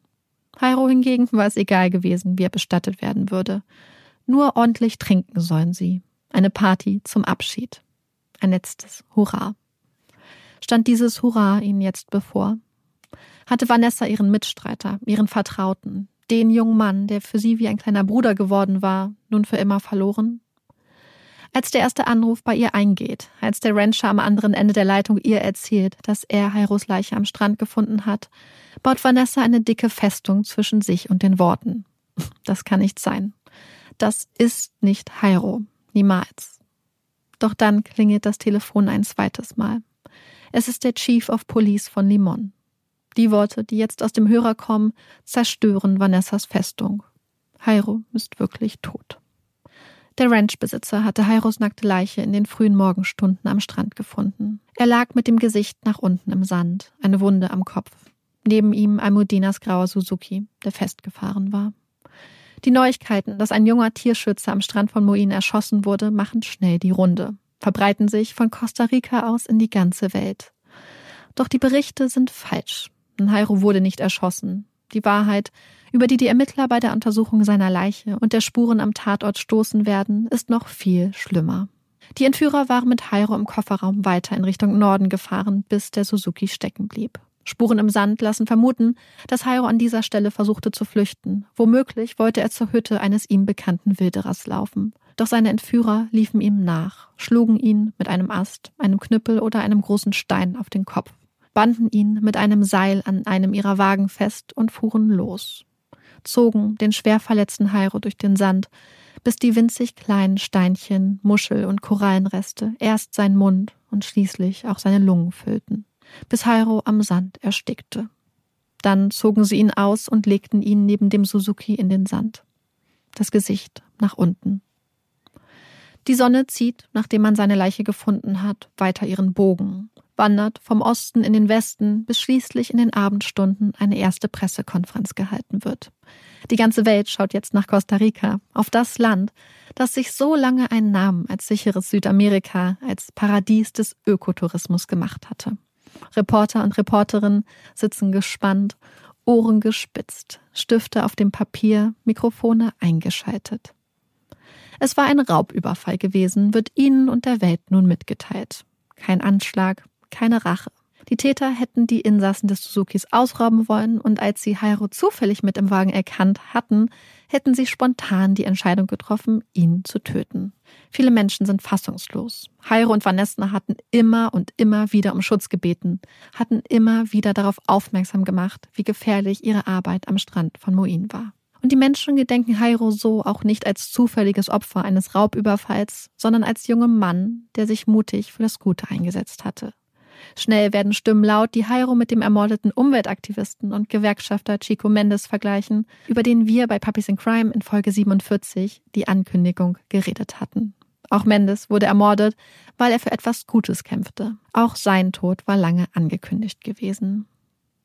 Überall versammeln sich Menschen, halten Mahnwachen, entzünden Kerzen, legen Blumen nieder, setzen ihre Unterschrift unter eine Petition, die Gerechtigkeit fordert. Mehr als 100.000 Namen werden dort am Ende stehen. Selbst die Präsidentin und der Vizepräsident des Landes nehmen Stellung zu Hairos Tod. Und während der Vizepräsident seinen Tod als einen Unfall, der in einer gefährlichen Gegend wie der Provinz Limon schon mal passieren kann, und sich damit fast selber aus dem Amt katapultiert, stellt die Präsidentin des Landes eines klar. Es ist ein scheußliches Verbrechen. Ein Verbrechen, das jetzt auch ein unglaublich schlechtes Licht auf ihr Land wirft. Reisen werden storniert, Rückflüge gebucht, Zimmer bleiben leer. Viele Menschen sind wütend und während die meisten ihre Wut gegen die immer noch unbekannten Täter richten, gegen die Politik, die zwar gerne das grüne Image des Landes pflegt, aber dann doch so wenig tut, um Umwelt- und Tierschützerinnen zu unterstützen und zu schützen, richten andere ihre Wut gegen Jairo und Vanessa. Sie seien leichtfertig gewesen, seien selbst schuld, hätten Schande über das Land und die ganze Branche gebracht. Was wäre gewesen, wenn eine der Touristinnen gestorben wäre? Dann hätten sie jetzt ein riesiges PR-Problem, schreibt eine wütende Frau. Und hatte Vanessa nicht mit ihrem Versuch, die Wilderer auf ihre Seite zu ziehen, die ganzen Probleme überhaupt erst verursacht? Angehörige einer der entführten Amerikanerinnen fordern nun auch von der Schildkrötenschutzorganisation, mit der Heiro und Vanessa zusammengearbeitet hatten, Schadensersatz für ihre bei der Entführung gestohlenen Sachen. Für Schuhe, ein Handy und eine Kamera. Schuld und Vorwürfe werden gemacht, portioniert und nach Gefühl verteilt. Vieles landet vor Vanessas Füßen. Sie weiß zwar, dass viele der Vorwürfe unfair sind, dass sie keine Täter, keine Schuldigen sind, sondern Opfer. Doch was bringt das rationale Wissen, wenn man sich selbst doch so verantwortlich und so schuldig fühlt? Denn sie lebt und Jairo ist tot. Auf seiner Beerdigung bittet Vanessa seine Mutter Fernanda um Vergebung. Sweetie, Jairo wollte da sein. Das war sein Ding, sagt Fernanda. Doch wer steckt denn nun hinter der Entführung, hinter dem brutalen Mord an Jairo? Diese Frage beschäftigt nun das OI Rota, das OIJ, einer dem höchsten Strafgericht unterstehenden Ermittlungsabteilung. Das OI Rota in Limon hat viel zu tun. Die Provinz und auch die Stadt sind ein gefährliches Pflaster. Der Drogenschmuggel lässt wenig dezent grüßen.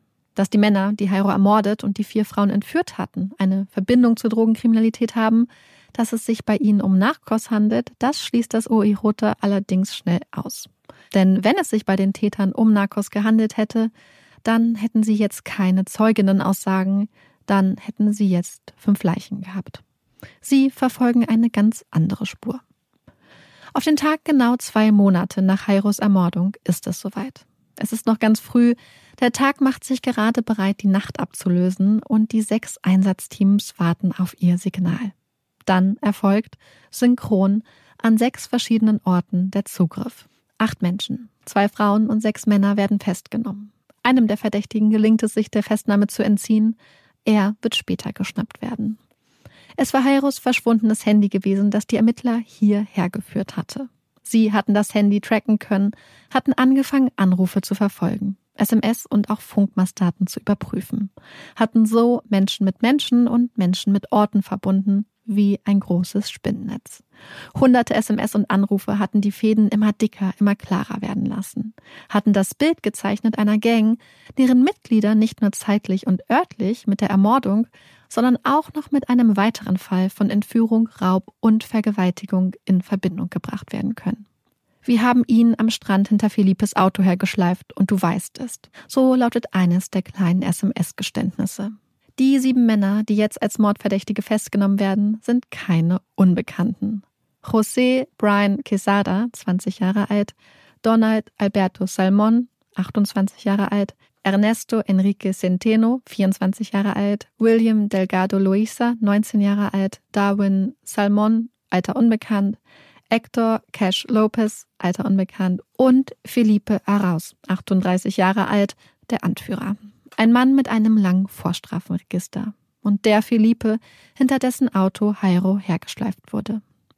Es sind die Wilderer, die ein Jahr zuvor am Strand von Moin aufgetaucht waren. Das Netz der Ermittler scheint so dicht, so klar, so stabil. Doch vor Gericht löst es sich auf. Beweise verschwinden aus der Asservatenkammer. Ein Richter verliert einen Datenträger mit Gesprächsmitschnitten. Die Aufzeichnungen anderer Telefongespräche werden aus Gründen des Privatsphäre-Schutzes als unzulässig erklärt. Wiederum andere Gespräche wurden von der Anklage gar nicht erst als Beweismittel eingereicht.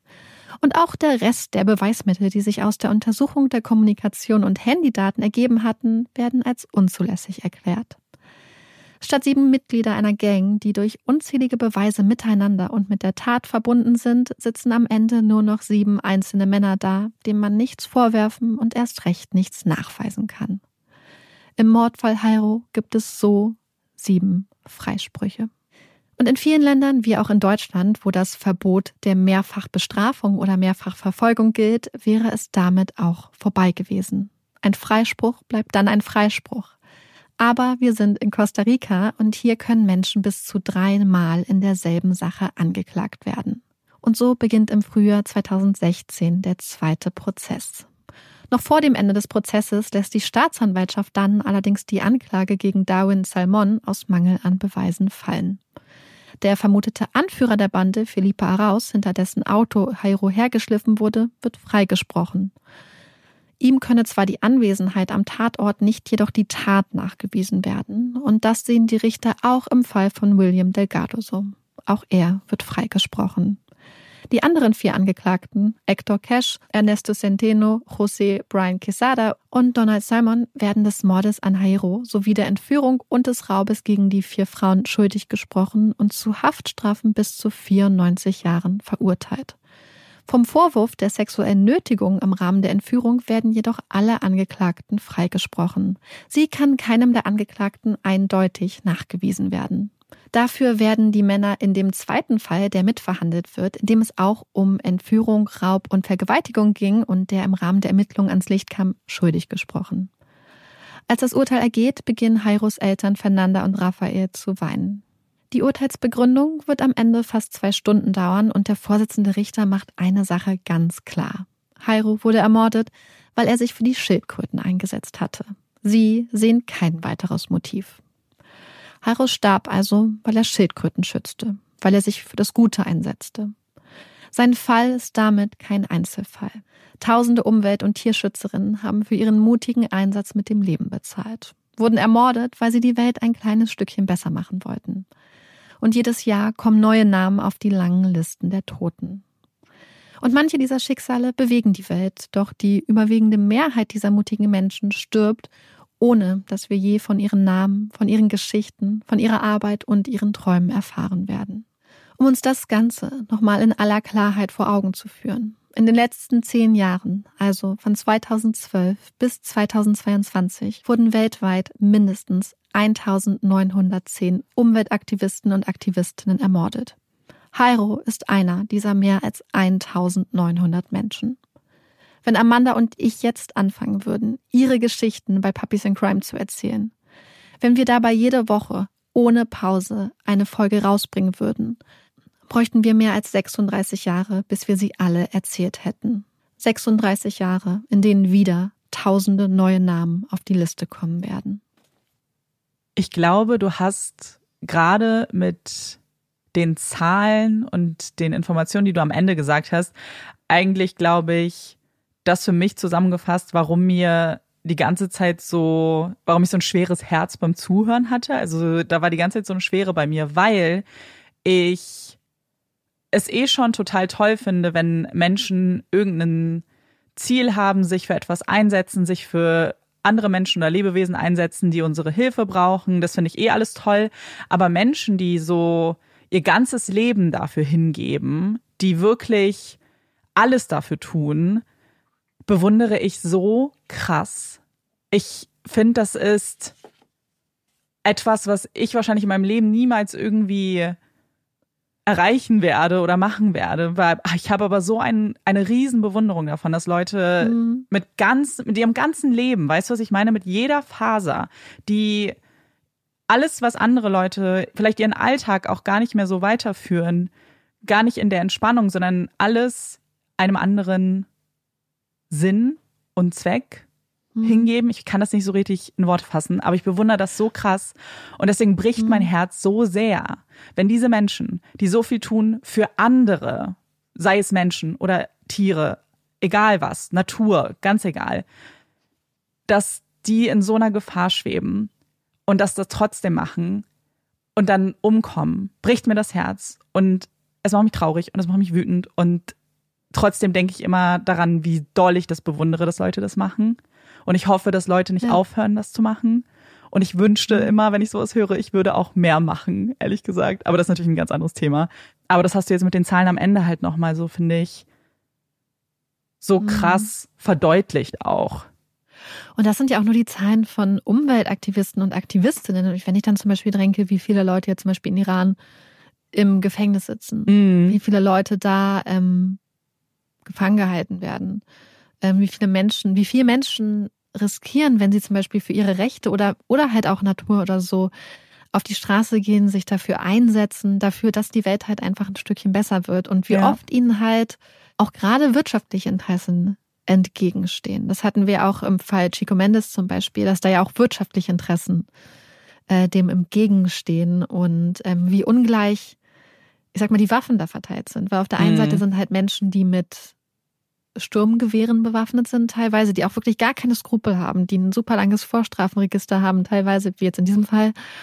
Und auf der anderen Seite sind halt einfach Menschen, die Schildkröten schützen möchten und die halt ungeschützt den Strand entlang laufen. Ja. Und ja, es gibt, beziehungsweise der Vorsitzende Richter hatte ja in seiner Urteilsbegründung zum Fall sehr klar gemacht, dass sie, also er und seine beiden Co-Richter oder Richterinnen, es ganz klar erwiesen ansehen, dass Hairo gestorben ist, weil er sich für die Schildkröten eingesetzt hat. Trotzdem habe ich Artikel gefunden, die das insofern in Frage stellen, dass sie glauben, dass er deswegen ermordet wurde, die aber in Frage stellen, ob es wirklich die verurteilten Täter waren, die ursprünglich dafür verantwortlich waren oder ob das zwar die Aus- oder ob diese Männer vielleicht die ausführenden Täter waren und ob dahinter noch andere Interessen beziehungsweise noch andere Urheber der Tat standen. Ich habe es in einem Artikel gelesen, der zehn Jahre nach seinem Tod veröffentlicht wurde. Also jetzt im Frühjahr war das, glaube ich, wo ähm, das ganze Thema nochmal besprochen wurde.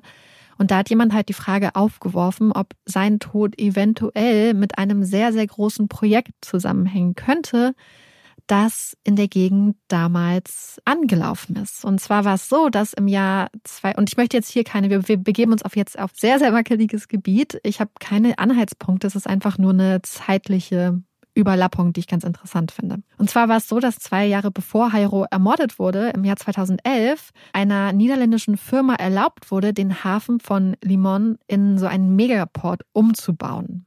Dafür sollte ein Hafenterminal gebaut werden, und zwar am Strand von Moin. Und das sollte nicht nur ein irgendein Hafenterminal sein, sondern so ein Megaterminal, was diese riesigen Mega-Containerschiffe ähm, aufnehmen könnte oder dafür passen würde. Und wie gesagt, 2011 hat diese Firma die Erlaubnis erhalten, dort diesen Terminal zu bauen. Und es wäre damals, oder es sollte dann das größte und teuerste Infrastrukturprojekt in Costa Rica werden und hätte es zu einem der wichtigsten Hafen auch gemacht, was auch zum Beispiel das Verschiffen dann von Obstprodukten und anderen landwirtschaftlichen Produkten zum Beispiel angeht. Das heißt, es wäre ein riesiger Wirtschaftsfaktor gewesen. Und wenn solche Großbrauprojekte anstehen, gibt es ja ganz, ganz viele Auflagen, die erfüllt werden müssen. Und unter anderem müssen ja auch so Umweltschutzaspekte mit beachtet werden. Und ein Faktor, der in so etwas zum Beispiel mit reinspielen kann, ist das Vorhandensein von Nistplätzen bedrohter Schildkrötenarten, wie in diesem Fall der Lederschildkröte. Und in einem Dokument, das dem kostarikanischen Umweltministerium von Beratern der niederländischen Firma wohl vorgelegt wurde, soll es in Bezug darauf konkret geheißen haben, dass es in Muin keine wichtigen Schildkrötennistplätze gäbe, die einem solchen Projekt im Wege stehen könnten.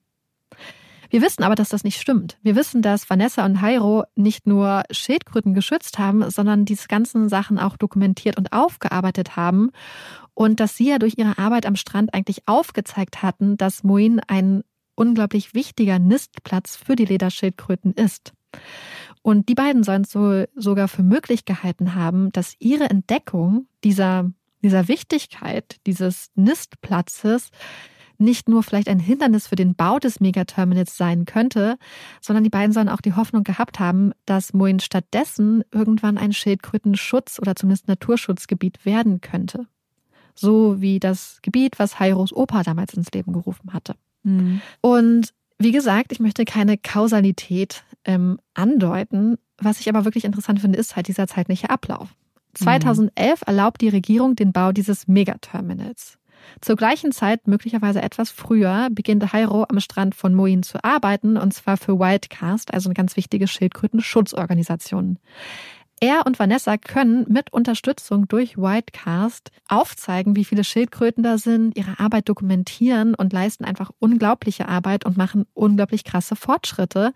Vanessa hat es ja sogar geschafft, die Beziehung zu einigen der Wilderern zu verbessern und hatte ja eine ganz krasse Zukunftsvision für den Strand, auch als Naturschutzgebiet, aber auch vielleicht als so ein Ökotourismus-Hotspot. Und 2012 war dann ja auch eigentlich erstmal alles richtig gut gelaufen, bis dann diese zweite Wildererbande ankam.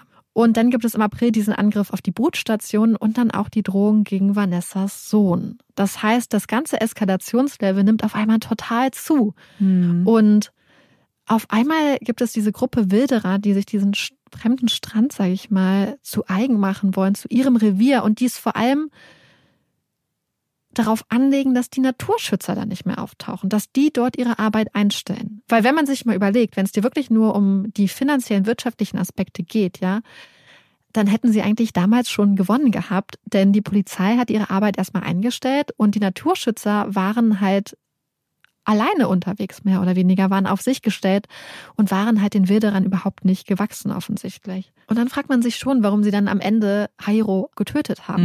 Mhm.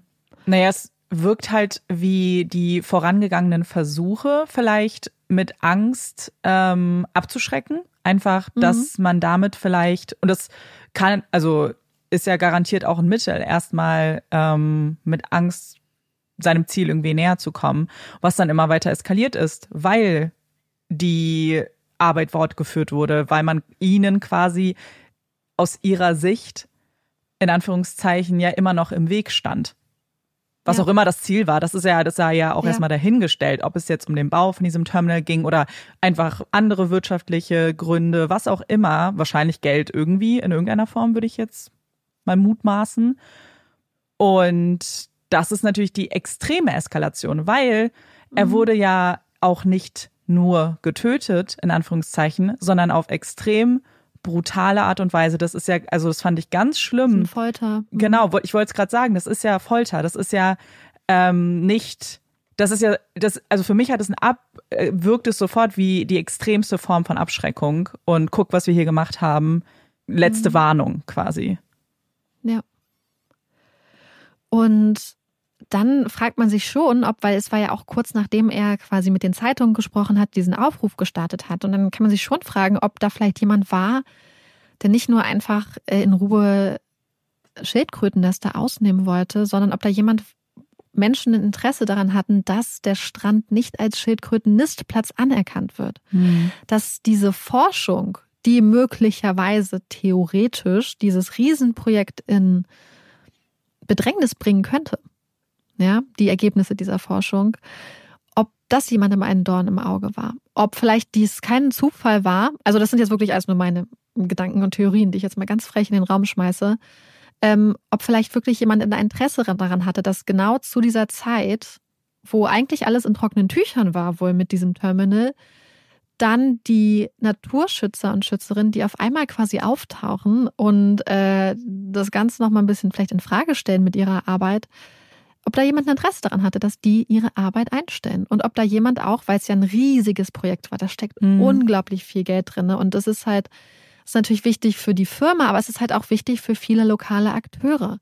Ja. So, wenn auf einmal riesige Containerschiffe anliegen, ähm, ist das ein riesiger Gewinn teilweise für die Wirtschaft, für ja auch ich meine für auch Bauunternehmen und alles. Und deswegen habe ich mich gefragt, so als ich das gelesen hatte, was da für Fragen auch aufgeworfen wurden, so meine persönlichen war, hatte vielleicht jemand ein Interesse daran, diese Gruppe von Wilderern oder hat jemand diese Gruppe von Wilderern theoretisch vielleicht animiert, genau dann, genau da an den Strand zu gehen? Hm. Gar nicht, weil es darum ging, wirtschaftlich den Profit zu schlagen, obwohl das natürlich sehr profitabel auch ist, sondern vielleicht auch, um einfach dafür zu sorgen, dass die Arbeit anderen wirtschaftlichen Interessen nicht in den Weg kommt, die viel, viel größer sind. Naja, ich glaube, warum ist denn so eine Theorie naheliegend? Weil man es sich vorstellen kann. Ich persönlich kann es mir vorstellen in so der Welt, in der wir ja auch leben. ganz oft. Ja. ja, es ist halt, es ist einfach so, es wäre nicht das erste Mal, es ist, es passiert in ganz unterschiedlichen Ausführungen ja tagtäglich, wenn man Menschen oder Unternehmen mit viel Geld hat, die auf das Schicksal und selbst das Leben einzelner Menschen keine Rücksicht nehmen, wenn es darum geht, noch mehr Profit zu schlagen, überhaupt etwas zu erbauen, in dem Fall, was dann zu Profit führen könnte. Das ist ja die Welt, in der wir leben. Und das ist sehr real, also das ist ja unsere Realität. Deswegen selbst wenn man es hier nicht sicher weiß, ich glaube nicht, dass es irgendwen gibt, der sagt, nee, sowas passiert nicht, das kann ich mir partout nicht vorstellen, weil hm. ich kann es mir vorstellen. Ja, das ist ja auch, wenn man sich viele andere Geschichten anguckt, dass hm. Menschen sich gegen den Bau von Staudämmen genau. einsetzen oder gegen andere Projekte Ölbohrungen, Pipelines und so einfach extrem gefährlich leben. Mhm. Also es ist eine unglaublich gefährliche Arbeit einfach. Ich hatte ja auch, also ich gucke öfter immer nach Fällen tatsächlich von Aktivisten und Aktivistinnen und hatte noch ein paar andere auf meiner Liste. Aber es sind auch immer ähnliche Geschichten. Und offiziell ist es halt wirklich einfach eine Wilderer-Gang gewesen. Aber ich glaube, dass man diese Zusammenhänge vielleicht mit, zumindest mit im Kopf haben könnte, dass das theoretisch eine Möglichkeit ist, in dem einen Artikel, den ich gelesen hatte, der war auf Spanisch, ich habe den dann auf Deutsch übersetzen lassen und Da hieß es dann, das fand ich ganz schön formuliert, wer die intellektuellen Autoren der Tat sind. Und das fand ich eigentlich ganz toll, mhm. die Formulierung, weil es eigentlich ziemlich gut zusammenfasst. Wer steht halt intellektuell hinter der Tat, nicht nur ähm, ja, weil was, was interessant ist, was man sagen muss, gerade da ja am Anfang gesagt wird, ach, das war nur ein, ähm, so ein Raubüberfall, den man da zufällig entdeckt im Wagen, mhm. ist nicht ganz so glaubwürdig, denn ich habe ja beschrieben, dass sie quasi auf dem Rückweg zur Sanctuary am Strand an diesem Lagerfeuer vorbeigekommen sind. Und da, das waren diese Wilderer, das war diese böse Wilderer-Gang, die später den Angriff durchgeführt haben. Und da war zum Beispiel auch der Chef dabei. Das waren die Leute, die ihn mit den Taschenlampen ins Gesicht geleuchtet haben. Mhm. Und dass sie dann kurze Zeit später in den Hinterhalt geraten und die dann zufällig ihn entdeckt haben sollten, glaube ich halt nicht. Mhm. Ich glaube viel eher, dass sie einfach darauf gewartet haben, dass er irgendwann da ist und dann zuschlagen wollten, weil sie gesehen haben, dass er weitermacht.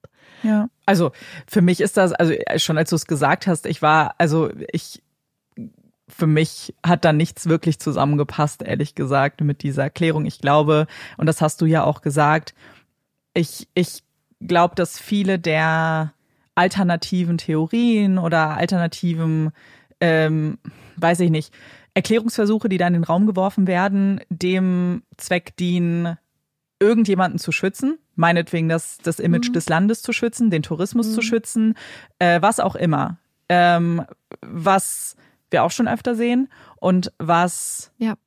Für mich ein bisschen auch durchschaubar ist, wenn man sich alles andere anguckt. Eben die Entwicklung, die vorangegangenen Drohungen beziehungsweise Übergriffe, Angriffe.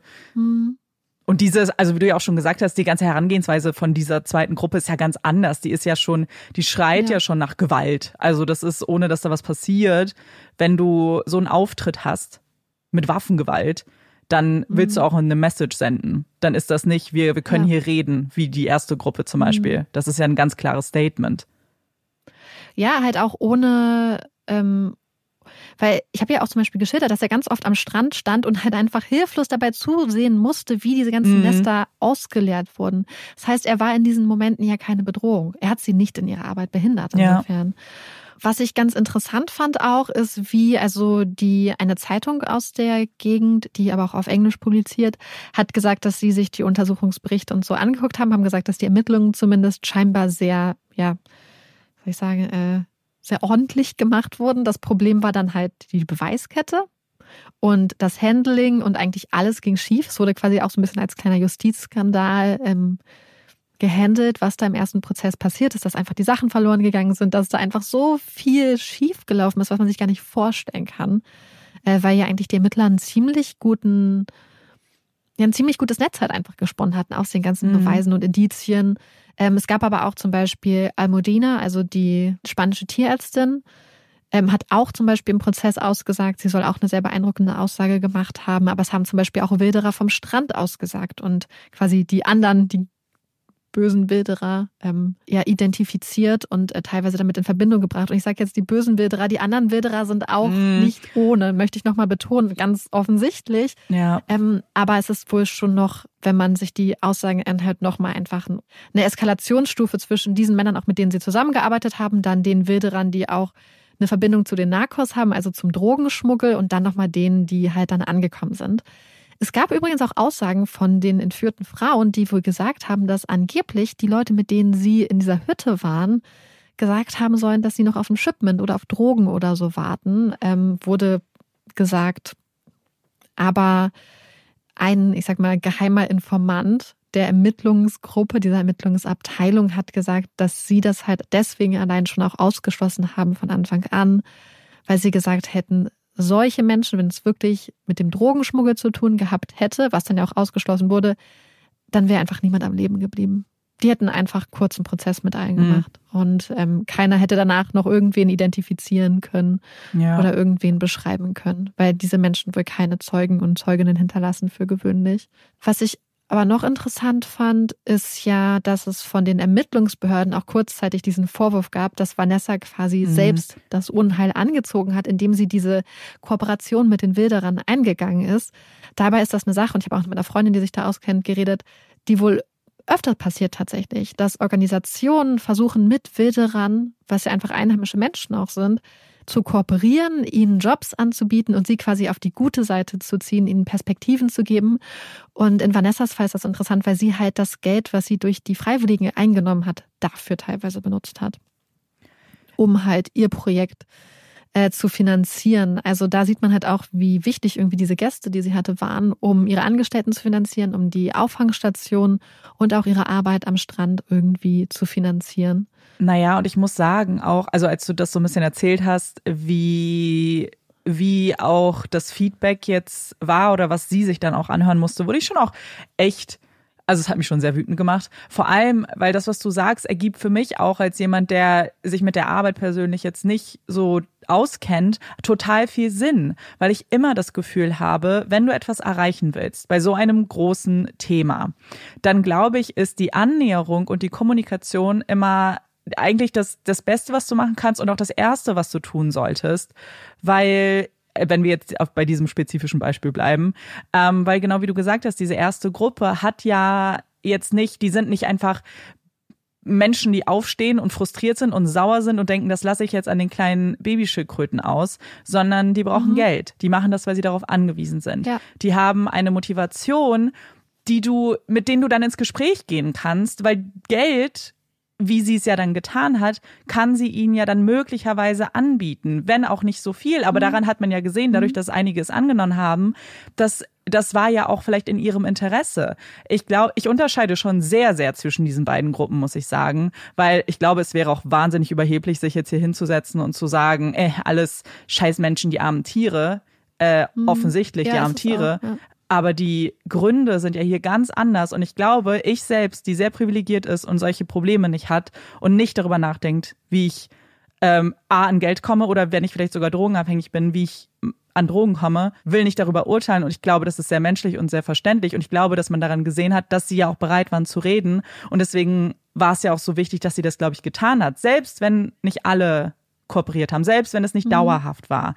Ich glaube, dass das immer ein guter mhm. Weg ist, den man einschlagen sollte, ja. um langfristig auch vielleicht da was zu verändern. Ja, und es hat ja auch insofern was gebracht, dass danach, wenn die sich am Strand gesehen haben, mhm. weil sie haben es schon beschrieben, dass wenn du wirklich über längere Zeit nachts zusammen durch die Dunkelheit läufst. Und sie haben den Wilderern nicht einfach nur gesagt, sagt uns Bescheid, wenn ihr ein Nest findet, sondern die haben denen halt beigebracht, wie dokumentierst du die Nester, wie gehst du richtig mhm. vor und so haben halt quasi auch das Wissen vermittelt. Und das hat ja dazu geführt, dass Airo dann später Olaf schnarcht, ähm, dass Heiro später dann, wenn er diese Leute getroffen hat und sie gleichzeitig am Nest waren, dass sie sich das aufgeteilt haben. Man muss halt, glaube ich, einfach Wege finden, wie man ähm, das miteinander verbindet und nicht mhm. einfach nur so als so ein externer Faktor da reingehen und sagen, so ich komme jetzt und rette jetzt die Schildkröten, ohne die Menschen vor Ort mit in deine Arbeit zu integrieren. Und das hat Vanessa ja probiert. Und ich frage mich, ob auch genau das halt Leuten ein Dorn im Auge auch war. Ja, aber deswegen ist total schade, weil Whitecast danach die Arbeit am Strand halt eingestellt hatte. Mhm. Mittlerweile gibt es auch diesen mega, diesen mega Hafenterminus, kann man sich bei Google angucken. Hat, glaube ich, eine 4,6 Google-Bewertung. Mhm. Insofern ist es sehr schade. Also ich, ich, ich weiß es nicht, kann es natürlich nicht beurteilen, aber von dem, was ich gelesen habe, ist das natürlich für die Schildkröten nicht besonders gut. Ähm, ja. Naja, wenn da so große Schiffe jetzt die ganze Zeit ankommen, ist das, glaube ich, ziemlich mhm. auf jeden ja. Fall nicht gut. Ich glaube, das kann mhm. sich jeder, der sich jetzt auch nicht vielleicht so sehr mit ja. Schildkröten auskennt, denken, dass das nicht gut ist. Und es ist. hat wirklich die Landschaft ziemlich krass auch verändert mhm. und so. Und deswegen, ja, was ganz interessant ist, dass nach Heiros Tod ganz viele Menschen, glaube ich, das Bedürfnis hatten, ganz stark ihm ein Andenken zu setzen, weil ja die ganze Community wirklich ähm, unglaublich schockiert war, mhm. unglaublich ergriffen. Und von Sea Shepherd, das ist ja auch so eine internationale Organisation, die haben jetzt zum Beispiel aktuell ein Boot, was nach ihm benannt ist und was sich mhm. für den Schutz von Schildkröten und so einsetzt. Also das fand ich. Es gibt auch zum Beispiel einen Award, so ein für, für Mut, für besonderen Mut, der, in seinem Namen ist und so und ja. Ja. Das finde ich ganz wichtig, weil es halt immer an ihn halt auch erinnert und an die Arbeit und dadurch ja auch irgendwie weitergreifend an andere Menschen, die die gleiche Arbeit machen und die da auch jeden Tag ihr Leben weiter riskieren, weil es halt wirklich auch immer noch unglaublich gefährlich ist. Und es ist so eine Sache, ich habe ja am Anfang gesagt, Costa Rica, und das dachte ich auch immer, dass Costa Rica halt so diesen super grünen, sicheren Ruf hat. Ähm, und ich glaube, das denken viele Menschen. Und dann habe ich halt mit äh, meiner Freundin Larissa gesprochen, die schon sehr oft da war. Und sie meinte auch, dass sie auch immer gehört hat, ah ja, gut, dass du nach Costa Rica gehst, das ist ja so sicher. Dass sie meinte, dass das halt auch halt so ein Ruf ist und so eine Idee von so einem Paradies. Da wurde ja auch mhm. 48, glaube ich, das Militär abgeschaffen und so. Aber dass das auch teilweise wird eine ganz andere Seite halt auch hat und dass man halt wirklich in vielen Ländern, und ich glaube, das sehen wir durch True Crime immer wieder, dass viele Länder einen bestimmten Ruf haben, aber dass, wenn man eigentlich so ein bisschen unter der Oberfläche guckt, äh, da dann trotzdem unglaubliche Probleme und unglaublich viel Armut und auch menschliche Verzweiflung ist. Mhm. So, und zum Abschluss habe ich jetzt noch eine Geschichte und zwar von meiner Freundin Larissa. Habe ich ja schon kurz von ihr geredet. Die war halt super viel äh, in ihrem Leben schon in Südamerika unterwegs und hat unter anderem an mehreren Schildkröten-Schutzprojekten mitgearbeitet. Und zwar in Costa Rica, aber zum Beispiel auch in Mexiko. Und sie hat mir unter anderem nämlich auch erzählt, dass zum Beispiel der Chef eines dieser Projekte immer eine geladene Waffe dabei hatte zum Schutz und in einem anderen Projekt äh, die Angestellten auch nie zum Beispiel ohne ihre Macheten an den Strand gegangen sind, weil es eben so gefährlich war. Bevor ich euch aber Larissas Geschichte erzähle, müssen wir kurz noch über La Llorona sprechen, über die weinende Frau. Also stellen wir uns jetzt mal vor, wir sitzen abends in der Nähe vom Strand. Die Temperaturen sind etwas abgekühlt, doch es ist immer noch ganz angenehm. Wir sitzen auf abgesägten Holzstämmen, die man so im Kreis um ein Lagerfeuer gelegt hat. Über uns ist ein Dach aus Blättern, die sich leicht in der Abendbrise wiegen. Das Licht der Flammen tanzt auf dem Sand und lässt seinen roten Schein mit dunklen Schatten über unsere Gesichter flackern und verzerrt sie für kurze Momente zu Fratzen. Sand kitzelt zwischen unseren Zähnen. Die Vorderseiten unserer Körper werden angewärmt, unsere Rücken sind kühler und hinter uns ist die schwarze Dunkelheit. Neben dem Knistern des Lagerfeuers und dem Rascheln von Blättern hört man leise das Rauschen des Meeres. Und dann fängt jemand an, über La Llorona zu reden. Die weinende Frau, deren Geschichte mündlich von Generation zu Generation weitergegeben wird, um kleine Kinder vom Wasser und der Dunkelheit fernzuhalten. La Llorona kommt aus Südamerika und es gibt viele Versionen ihrer Geschichte, denn mit jeder Erzählung und mit jedem Lauschen nimmt sie eine neue Gestalt an. Bevor sie zu La Llorona wurde, war Maria eine wunderschöne Frau gewesen. Doch ihr Leben war alles andere als schön. Ihr Mann soll sie betrogen, geschlagen oder in einigen Versionen auch verlassen haben. Er soll ihre beiden Söhne sehr viel besser behandelt haben als seine Ehefrau. Was auch immer passierte, die schöne Maria erlag schließlich dem Wahnsinn. Verzweiflung, Wut, Eifersucht, die Gefühle in ihrem Körper, in ihrem Kopf verdrängten alles Gute und trieben Maria dazu, ihre Söhne im Fluss zu ertränken. Als sie, aus dem Wahn aufgewacht, merkt, was sie getan hat, dass sie ihre beiden Kinder getötet hat, kann sie den Schmerz nicht aushalten. Maria wirft sich in den Fluss und folgt ihren beiden Söhnen in den Tod. Doch sie schafft es nicht auf die andere Seite, bleibt in der Welt der Lebenden gefangen. Und so streift sie in ihrem langen weißen Kleid durch die Nacht, wandert an Flüssen und Seen entlang und sucht nach ihren Kindern ruft nach ihren Söhnen. Wo sind sie? Wo sind meine Kinder? Sie erscheint Männern, die sich verirrt haben, kleinen Kindern, die nicht artig sind. Viele haben Glück und sehen sie nur aus der Ferne, hören ihr Weinen, ihre verzweifelten Rufe. Andere kommen ihr auch zu nah. Manchmal sieht sie auch die Kinder anderer Frauen, hält sie für ihre Söhne und nimmt sie mit. Manchmal sieht sie einsame Männer, erinnert sich an ihren Ehemann, der ihr so viel Unrecht getan hat, und tötet sie. Und so ist es ratsam, nachts nicht zu dicht an Flüssen, an Seen oder dem Meer entlang zu laufen, der Stimme, die nach ihren Söhnen ruft, nicht zu antworten, der Frau in ihrem weißen Gewand nicht zu folgen. Für viele Menschen sind die Geschichten von La Llorona mehr als eine Legende, mehr als ein Schauermärchen, das man kleinen Kindern erzählt. Sie können von Begegnungen mit La Llorona berichten, haben ihre Rufe gehört, haben sie gesehen Einige Menschen können von diesen Begegnungen erzählen, andere haben sie nicht überlebt. Vor einigen Jahren war meine Freundin Larissa in Costa Rica und hat an der Pazifikküste dort an einem Schildkrötenprojekt mitgearbeitet. Das Projekt oder das Camp des Projektes lag ganz einsam, weit weg vom nächsten Ort, drumherum nur Wald und Sandstrand. Larissa ist zur Regenzeit dort und jeden Tag prasseln stundenlang dicke Tropfen aus den Wolken, strömen vom Himmel auf die Erde. Und auch an diesem Abend. Jeden Abend, jede Nacht gehen die Mitarbeiter des Projektes gemeinsam mit den Freiwilligen an den Strand und laufen dort Patrouille, was, wie wir wissen, eine sehr gefährliche Angelegenheit ist. Doch da es an diesem Abend wie aus Eimern gießt und Larissa nur dünne, helle Kleidung mit dabei hat, bitten die beiden Umweltschützer, die gerade Dienst haben, sie im Camp zu bleiben und dort auf ihre Rückkehr zu warten. Und so bleibt Larissa dann alleine zurück. Doch nach etwa zehn Minuten des strömenden Regens hört es plötzlich auf und Larissa weiß, dass die beiden Umweltschützer noch nicht allzu weit sein können und entschließt sich, ihnen nachzulaufen. Sie ist sich sicher, dass sie die beiden schnell einholen wird. Als sie dann am Strand entlang läuft, entdeckt sie die zwei Umweltschützer ganz in der Nähe, neben einer Schildkröte stehen. Larissa freut sich, dass sie die beiden so schnell gefunden hat und legt einen Zahn zu. Schnellen Schrittes läuft sie über den nassen Sand auf die beiden zu. Doch als die beiden sie bemerken, blicken sie einander kurz an und gehen dann zügig in Richtung des Waldes. Weg von Larissa und lassen auch die Schildkröte einfach alleine zurück. Larissa wundert sich und fragt sich, was mit den beiden los ist und was das soll. Sie hatten sie doch gesehen. Doch dann sieht sie noch zwei weitere Gestalten am Strand. Auch die beiden scheinen Larissa bemerkt zu haben und bleiben stehen und bewegen sich dann auf Larissa zu. Es sind ihre beiden Kollegen, die Umweltschützer aus dem Camp. Das bedeutet wiederum im Umkehrschluss, dass die beiden Männer, die neben der Schildkröte gestanden hatten, die plötzlich in den Wald gelaufen waren, keine Kollegen, sondern Wilderer waren. Larissa wartet nun neben der Schildkröte auf ihre Kollegen aus dem Camp. Sie ahnt noch nicht, welchen Schrecken sie gerade verbreitet hat. Als weiße Frau mit hüftlangen, wehenden, weißblonden Haaren, die in weiter weißer Kleidung nachts alleine am Meer entlang läuft. La Llorona. Ihre Kollegen erklären ihr dann, wie sehr sie ihr Anblick in der Dunkelheit erschreckt hatte und dass ihnen sofort der Gedanke an La Llorona in den Kopf geschossen kam, ehe sie Larissa erkannt hatten.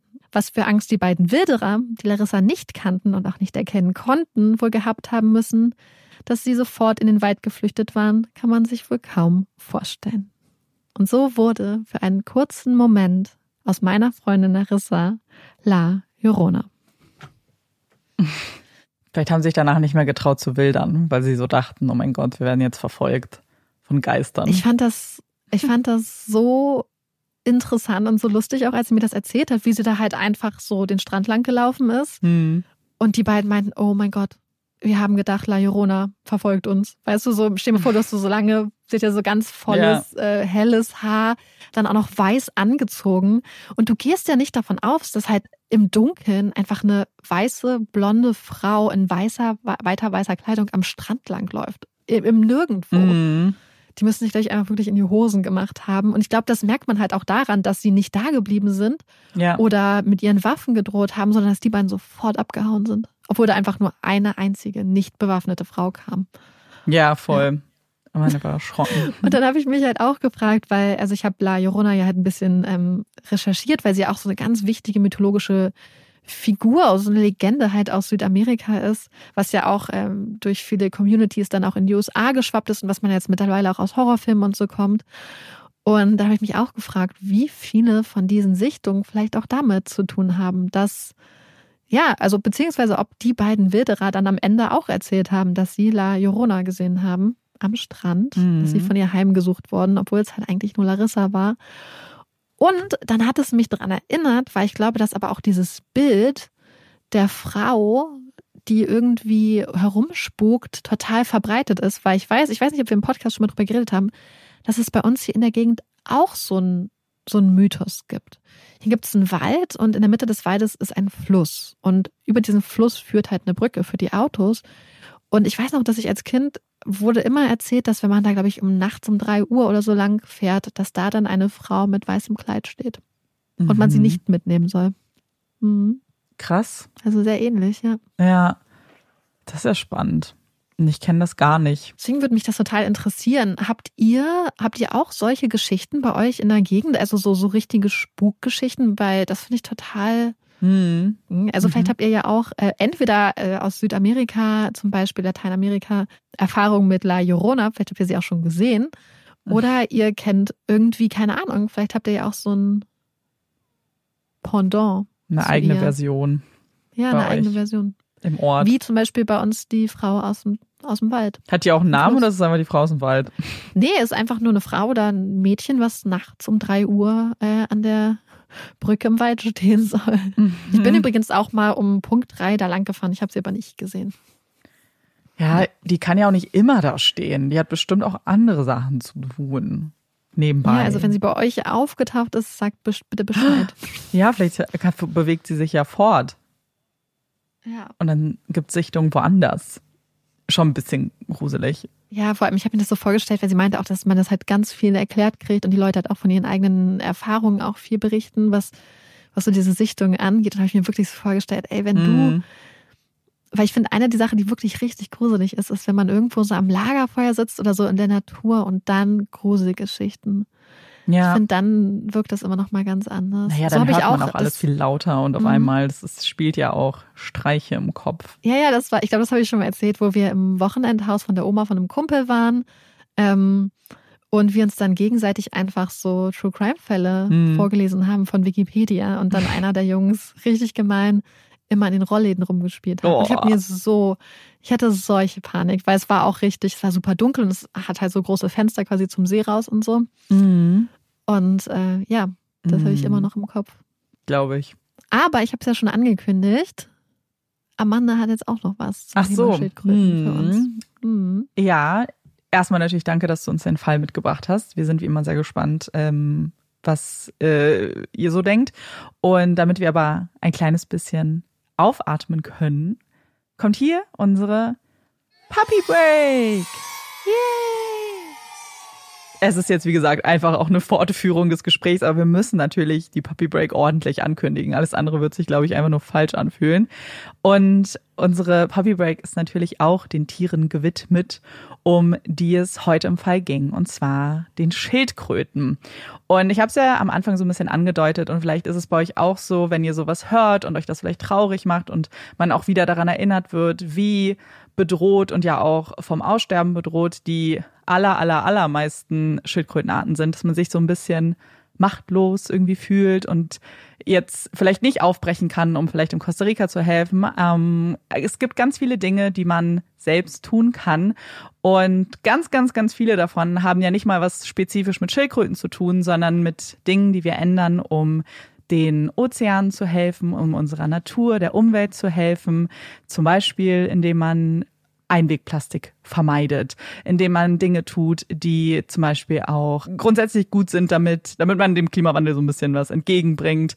Das sind natürlich alles Sachen, die ganz wichtig sind, genauso wie Überfischung ein großes Thema und eine große Gefahr für Schildkröten, aber generell auch für andere Tierarten sind. Und ich habe aber einen Tipp noch gefunden, der in ein bisschen eine andere Richtung geht und von dem ich nicht weiß, ob das vielleicht allen bekannt ist. Deswegen fokussiere ich mich ganz kurz darauf.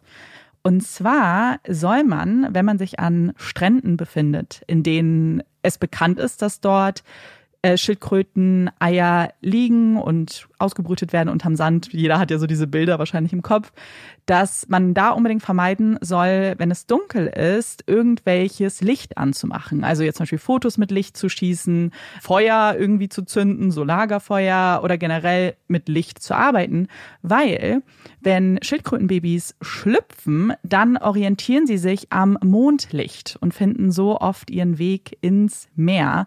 Und Marika hat ja schon gesagt, dieser kurze Weg, den sie dann ja machen müssen, ist ja so oder so schon ziemlich gefährlich. Nicht nur, weil Menschen ähm, leider da eingreifen, sondern auch andere Tiere, die ihnen da gefährlich werden können. Und da wäre es natürlich toll, wenn man die kleinen Babyschildkröten, die gerade geschlüpft sind, nicht noch weiter verwirrt, indem man zum Beispiel Licht macht, weil dann könnte sie das desorientieren und dann finden sie den Weg vielleicht auch nicht von alleine. Das gilt zum Beispiel auch für Menschen, die Häuser dann am Strand haben. Die sollen dann nachts unbedingt so wenig Licht wie möglich nur im Haus machen. Das fand ich ganz interessant und habe dazu auch noch gelesen, dass Schildkröten grundsätzlich, aber Schildkrötenbabys auch natürlich super beeindruckend sind, dass sie so diesen Weg trotzdem finden können. Zum einen eben wegen des Lichts, aber dann auch wenn sie im Ozean sind, dann können sich Schildkröten wahnsinnig gut irgendwie, finden sie wahnsinnig gut ihren Weg. Die haben nämlich ein sogenanntes so eingebautes GPS-System im Kopf und können so sehr gut ihre Wege im Meer finden. Und ein Schildkrötenfakt, den ich nämlich auch super niedlich fand. Und der geht auch wieder zu den Schildkrötenbabys. Denn lange Zeit hat man übrigens gedacht, dass Schildkröten gar nicht miteinander kommunizieren. Ich glaube, wir alle wissen, dass das nicht stimmt, denn jeder hat schon mal bestimmt ein Video gesehen von Schildkröten, die Geräusche machen. Aber man hat auch herausgefunden, dass Schildkrötenbabys bereits in ihren Eiern mit den anderen Babys im Umkreis kommunizieren, indem sie oh. schreien und Geräusche machen. Und das hat dann oft auch etwas damit zu tun, dass sie quasi miteinander schon sich besprechen, äh, dass sie bald schlüpfen und dass ja, wirklich miteinander sprechen, während sie noch im Ei sind. Oh, das ist niedlich. Das fand ich oh. auch so niedlich. Und da geht natürlich dann auch wieder so ein Tipp so Hand in Hand, dass man natürlich dann auch nicht nur das Licht vielleicht vermeiden sollte, sondern auch an diesen Stränden natürlich vielleicht auch ruhiger sein sollte, damit diese Kommunikation vielleicht auch nicht gestört wird. Und das fand ich wirklich richtig, richtig niedlich. Und ich dachte, damit kann ich ja diese kleine Schildkrötenbreak beenden. Wobei, so ganz stimmt das nicht. Denn ich habe auch noch eine eigene Schildkröten-Story für euch. Also Marike hat mir im Vorfeld schon gesagt, dass es ja in dem Fall um Schildkröten geht und dass eine Schildkröten-Puppy-Break sich sehr anbieten würde. Ich hatte aber schon vor längerer Zeit mal drüber nachgedacht, was über Schildkröten zu machen. Denn ich war ja im Sommer auf Zakynthos, einer griechischen Insel, die auch bekannt dafür ist, dass dort in der Nähe sich Turtle Island befindet, also eine Insel, auf der auch Schildkröten ähm, ja ihre Eier ablegen und es Schildkröten in diesen Buchten auch gibt. Und das wussten wir auch vorher. Und wir haben uns aber dagegen entschieden. Man kann nämlich mit so Booten dann auf diese Insel fahren. Und Griechenland hat zwar gesagt, oder es ist offiziell ein Naturschutzgebiet, aber trotzdem kann man da halt als Tourist, Touristin drauf. Es wird wohl Acht gegeben von Angestellten, die dann da so patrouillieren, dass man das alles sauber hinterlässt, dass es keine, oder dass, wenn da gebrütet wird, dass es keine Gefahren gibt für die Schildkröten und Schildkrötenbabys. Aber wir selbst haben uns dafür entschieden, das nicht zu machen. Ich persönlich habe mich damit nicht wohl gefühlt. Ähm, es gibt einige Touren, die dann so ein Eco-Siegel halten, aber ich glaube, das muss jeder für sich entscheiden. Ich weiß nicht. Für mich ist es, fühlt es sich nicht richtig an, mit einem Boot irgendwo hinzufahren und dann darum zu trampeln. Aber wir waren einen Tag in einem Ort in der Nähe dieser Insel, der sich Laganas nennt. Nicht wegen den Schildkröten, sondern ähm, weil es da so eine Insel gibt mit so einer ganz langen Brücke, wo man super Instagram-Bilder machen kann. Habe ich auch gemacht, habe ich auch gepostet, richtig äh, klischee-mäßig. Aber es war sehr heiß zu dieser Zeit und ähm, wir haben uns eigentlich die ganze Zeit nur im Wasser befunden. Und an dem Tag haben wir auch im Wasser, wir haben immer Ball gespielt und haben zu dritt unseren Ball hin und her geworfen und haben dann schon gesehen, dass Leute um uns herum auf einmal so ins Wasser gestarrt haben. Und wir haben uns so umgedreht und dachten, hm, haben die was verloren, haben dann auch gefragt, so, hey, sucht ihr irgendwas? Und dann meinten sie so, irgendwer dann auch geflüstert, was ich ganz witzig fand, da ist eine Schildkröte. Und dann haben wir geguckt und du hast wirklich diesen Schatten von einer riesengroßen Schildkröte gesehen. Keine Lederschildkröte, sondern da sind die Caretta Caretta heißen, also haben wir sie auch genannt, so heißen sie auch, aber auf Deutsch ähm, nennt man sie, das musste ich jetzt auch kurz googeln. Auf Deutsch ist es die unechte Karettschildkröte oder Caretta Caretta, was wir viel besser finden. Auf jeden Fall hast du diesen Schatten gesehen und wir waren so, oh mein Gott, die ist einfach jetzt hier zu uns an diese Bucht gekommen und haben natürlich so unsere Distanz gewahrt, was man dann ja auch machen soll. Und dann hat sie aber ihr Köpfchen hochbewegt und hat rausgeguckt und dann konnten wir sie alle sehen und es war so niedlich und ich war, und das war irgendwie so, wir haben den ganzen Tag nur noch über diese Schildkröte geredet. Wir waren so, oh mein Gott, Leute, wir haben eine Schildkröte gesehen. Und es war schon sehr cool und sehr niedlich und wir waren mega beeindruckt, weil die schon riesig sind. Und ja, als kleine Anekdote aus dem Sommer. Ich war auch richtig überrascht, als ich quasi so ein bisschen die Maße der Lederschildkröten mm. so gelesen habe. Ich so, oh mein ja. Gott, wie groß sind diese Tiere? Aber es ist auch ganz interessant, weil auch dieser rosane Fleck oben auf den Lederschildkröten, wie gesagt, man weiß nicht genau, wozu er dient, wozu diese Flecken dienen, aber möglicherweise dient es auch der Orientierung. Also vielleicht steckt da das mm. GPS. Das ist schon sehr bewundernswert. Vor allem, wir haben ja auch, also du hast ja vorhin schon was über die Größe gesagt. Ähm, ich weiß aber noch genau, ich habe gerade den Screenshot gefunden, dass ich zum Beispiel bei der Lederschildkröte noch gesehen habe, dass das die schnellst, das schnellste Reptil der Welt ist, nicht nur die schnellste Schildkröte, mit Geschwindigkeiten von bis zu 35 km/h. Die sind auch richtig krass, krass weil ich habe ähm, ich habe das auch, als ich das äh, recherchiert habe, wurde auch gesagt, dass die halt ähm, sich ja quasi fortbegehen. Also die migrieren sehr, sehr viel im mhm. Jahr. Und dass sie dann teilweise quasi einfach nur in eine Richtung 5000 Kilometer quasi vom, in ihr Sommerdomizil schwimmen, 5000 mhm. Kilometer auf dem Weg, was ja noch gar nicht das Aufhalten dann damit einbezieht. Und dann auch nochmal 5000 Kilometer zurück. Und es gab Krass, auch welche, die halt wirklich, wenn man weiß manchmal gar nicht, wie die in diese ganzen kalten Gewässer wohl gelangen oder was sie da überhaupt suchen. Und da hatten die dann auch welche, die dann halt manchmal ja auch mit Sendern ausgestattet werden, wo dann auch nachvollzogen werden konnte, dass sie äh, sieben Kilometer an einem ganz anderen, also 7000 Kilometer entfernt gestartet war zu dieser Reise. Mhm. Krass. Ja. Schon sehr bewundernswert. Deswegen wäre es ja, halt umso besser, wenn wir sie das helfen, damit sie nicht aussterben. Weil das ist wirklich der Gedanke, dass wir irgendwann und wahrscheinlich in gar nicht so weiter Zukunft dann keine Schildkröten oder andere Tiere mehr haben und dann davon reden müssen, oh, weißt du noch, als es Schildkröten gab? Oh, nee, das, oh, das bricht mir so, nee. Mm -mm. Auch einfach, weil sie ein unglaublich wichtiger Faktor im Ökosystem ja. sind. Weil sie zum Beispiel total, also Lederschildkröten helfen halt total so Quallenpopulationen zum Beispiel zu kontrollieren und so. Und deswegen so diese Ökosysteme des Meeres und auch insgesamt Ökosysteme sind ja auch teilweise extrem ja, fragil. Und jedes Tier, jede Pflanze hat mhm. dort seine oder ihre Rolle. Und der Mensch tut halt einfach immer so viel, um diese Ökosysteme komplett aus dem Gleichgewicht zu bringen. Und ja, ja da muss man auf jeden Fall gegen vorgehen. Ja. ja. aber jetzt wissen wir ganz viel über, also mehr, wahrscheinlich wussten viele von euch schon viel mehr, ja. aber vielleicht wissen einige von euch jetzt ein bisschen mehr zu Schildkröten. Und damit kommen wir zu unseren Empfehlungen. Hast du eine Empfehlung für uns? Heute? Ähm, ja, ich würde mich, wie gesagt, wir haben es ja schon angesprochen, total freuen, wenn ihr bei Instagram bei uns vorbeischaut, weil wir da ja etwas announcen können. Und mhm. ähm, es wird announced werden bei Instagram zuerst, bevor wir in der Folge in der nächsten darüber reden können. Aber vielleicht habt ihr ja auch Lust, uns eure Vermutung in die Kommentare zu schreiben, mhm. was announced wird. Ja. Ich weiß, es ist total gemein, das so anzukündigen und nicht sagen zu können, was es ist, aber ich bin sehr gespannt auf eure Theorie. Aber wenn, wenn ihr die Folge hört, ist es auch nicht lange. Folgt uns einfach bei Instagram. Das ist die ultimative Empfehlung.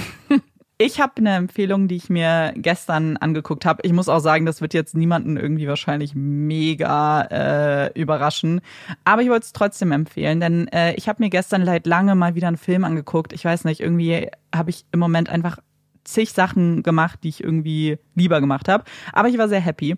Und zwar habe ich mir gestern A Haunting in Venice angeguckt, den es jetzt auf Disney Plus gibt. Und das ist der dritte Film in dieser, in diesen neuen Verfilmungen von Agatha Christie Romanen nach ähm, Mord im Orient Express und Tod auf dem Nil. Ich weiß gar nicht. Oh, doch, der heißt auch auf Deutsch A Haunting in Venice. Ich dachte nämlich gerade, müsste der nicht auch einen deutschen Namen haben? Nee, scheinbar, scheinbar nicht. Und ich muss sagen, ich finde die einfach, die unterhalten mich einfach. Ist das das krasseste Erlebnis ever? Sind das die krassesten Twists ever? Nein. Aber ich, ich fühle mich wahnsinnig unterhalten. Es sind diese ganz klassischen äh, Wer war's, Who Done It Geschichten. Und diesmal fand ich den Film auch sehr gruselig. Der spielt nämlich in Venedig, wie man denken könnte. Und diesmal geht es um ein Haus, was möglicherweise oder in dem es möglicherweise spukt. Das wird zumindest gesagt.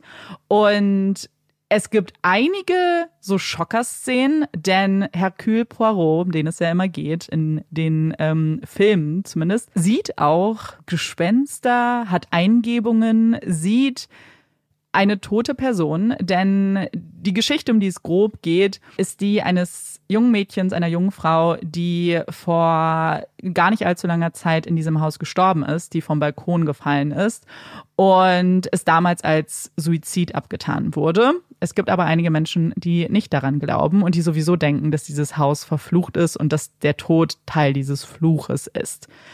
Und wir haben diese typische Situation von ganz vielen Leuten, die dann in dem Haus sind und irgendwer stirbt auch. Und danach stellt sich die Frage, wer war es denn? Und mich hat's gut unterhalten. Ich fand's spooky. Es geht auch um, es spielt an Halloween. Ähm, also wenn ihr noch ein bisschen Spooky Season mitnehmen wollt, dann ist das auf jeden Fall äh, ja meine Empfehlung. Werde ich, glaube ich, sobald ich wieder in Berlin bin, gucken. Mhm. Also ja, kann ich wirklich empfehlen. Das ist halt wirklich, wenn man so einfach so ein bisschen leichte Unterhaltung sich und natürlich schöne, ich finde, die haben immer sehr schöne Shots, ich weiß nicht, also so mhm. Kameraeinstellung, ähm, gerade in Venedig ist natürlich auch mega cool, aber die, ich finde, manchmal geben die sich schon Mühe, dass es nicht so ganz klassisch durchgeführt wird, der Film, sondern du hast auch immer so, manchmal von oben, manchmal irgendwie diagonal, also eine ganz spannende Kameraführung, die ich eigentlich ganz cool finde ab und zu und wie gesagt, Venedig könnt ihr euch angucken, ist auch schön. Kann man sich auch mal gönnen. Mhm. Hast du einen Hottag? Nee. Äh, ich, ich kann was, auch. Was denn? Doch? Nee, ich bin auch, nee, ich habe keinen heute. Ich bin nur auch einfach geistig. Ich habe Amanda schon mein Leid geklagt. Ich habe mhm. gestern richtig, richtig blöd von mir bis um drei Uhr an diesem Fall gesessen. Irgendwie, weil ich auch total viel äh, äh, Energy Drink getrunken hatte. Und dann konnte ich auch bis sechs Uhr nicht einschlafen. Mhm. Und mein ganzes Gehirn ist heute auf Sparflamme unterwegs. Mhm. Weil ich jetzt einfach, das war auch die zweite Nacht in Folge, wo ich einfach ähm, mir mit Energy-Konsum und so äh, meinen Schlaf versaut habe. Ja, das ist nicht gut. Ich, muss ich. Deswegen ja, ist es ja auch, also es ist jetzt auch schon ein bisschen später, aber dann geht's trotzdem heute früh ins Bett. Für dich. Ich. Ja, ich hoffe. Guck ich habe schon wieder Energy getrunken. Ja, das ist aber, okay, du musst jetzt rauskommen. Es wird irgendwann so, weil dann versaust du es dir vollkommen. So ein Teufelskreis, ja. ja. Du bist die ganze Zeit wach. Ja. Ich kann auf jeden Fall einen kleinen Hottake zwischenschieben. Äh, einen, der auch wirklich mein Hottake ist, weil die letzten Male habe ich, also neuer, sagen wir mal so. Uh. Weil ich habe die ganze Zeit überlegt, ich, so, ich muss ja irgendwas haben, was noch ein bisschen, also kontrovers natürlich übertrieben, aber was zumindest Hottake-Potenzial hat. Und dann ist mir was eingefallen, von dem ich auch schon gesprochen habe, aber nicht hier, sondern bei zwei bei Olaf. Und dann dachte ich, na, hol ich's doch mal rüber. Haben ja dann nicht alle mitbekommen. Und zwar mein Hot Take, meine, meine möglicherweise kontroverse Meinung, beziehungsweise meine Meinung, bei der ich weiß, dass ich in der Minderheit bin, ist, dass Salzgurken besser als Gewürzgurken sind. Und bei Zauber Olaf habe ich das Ganze noch ein bisschen ausgeführt, denn ich habe erst seit ungefähr jetzt, weiß ich nicht, einem Jahr esse ich wieder Salzgurken, weil ich nicht wusste, dass das so heißt. Ich wusste also immer nur, dass ich äh, Gewürzgurken nicht mag, weil ich Essig nicht mag. Und ich wusste aber, meine Oma hat immer andere Gurken eingelegt. Also ich wusste nur, das schmeckt halt anders.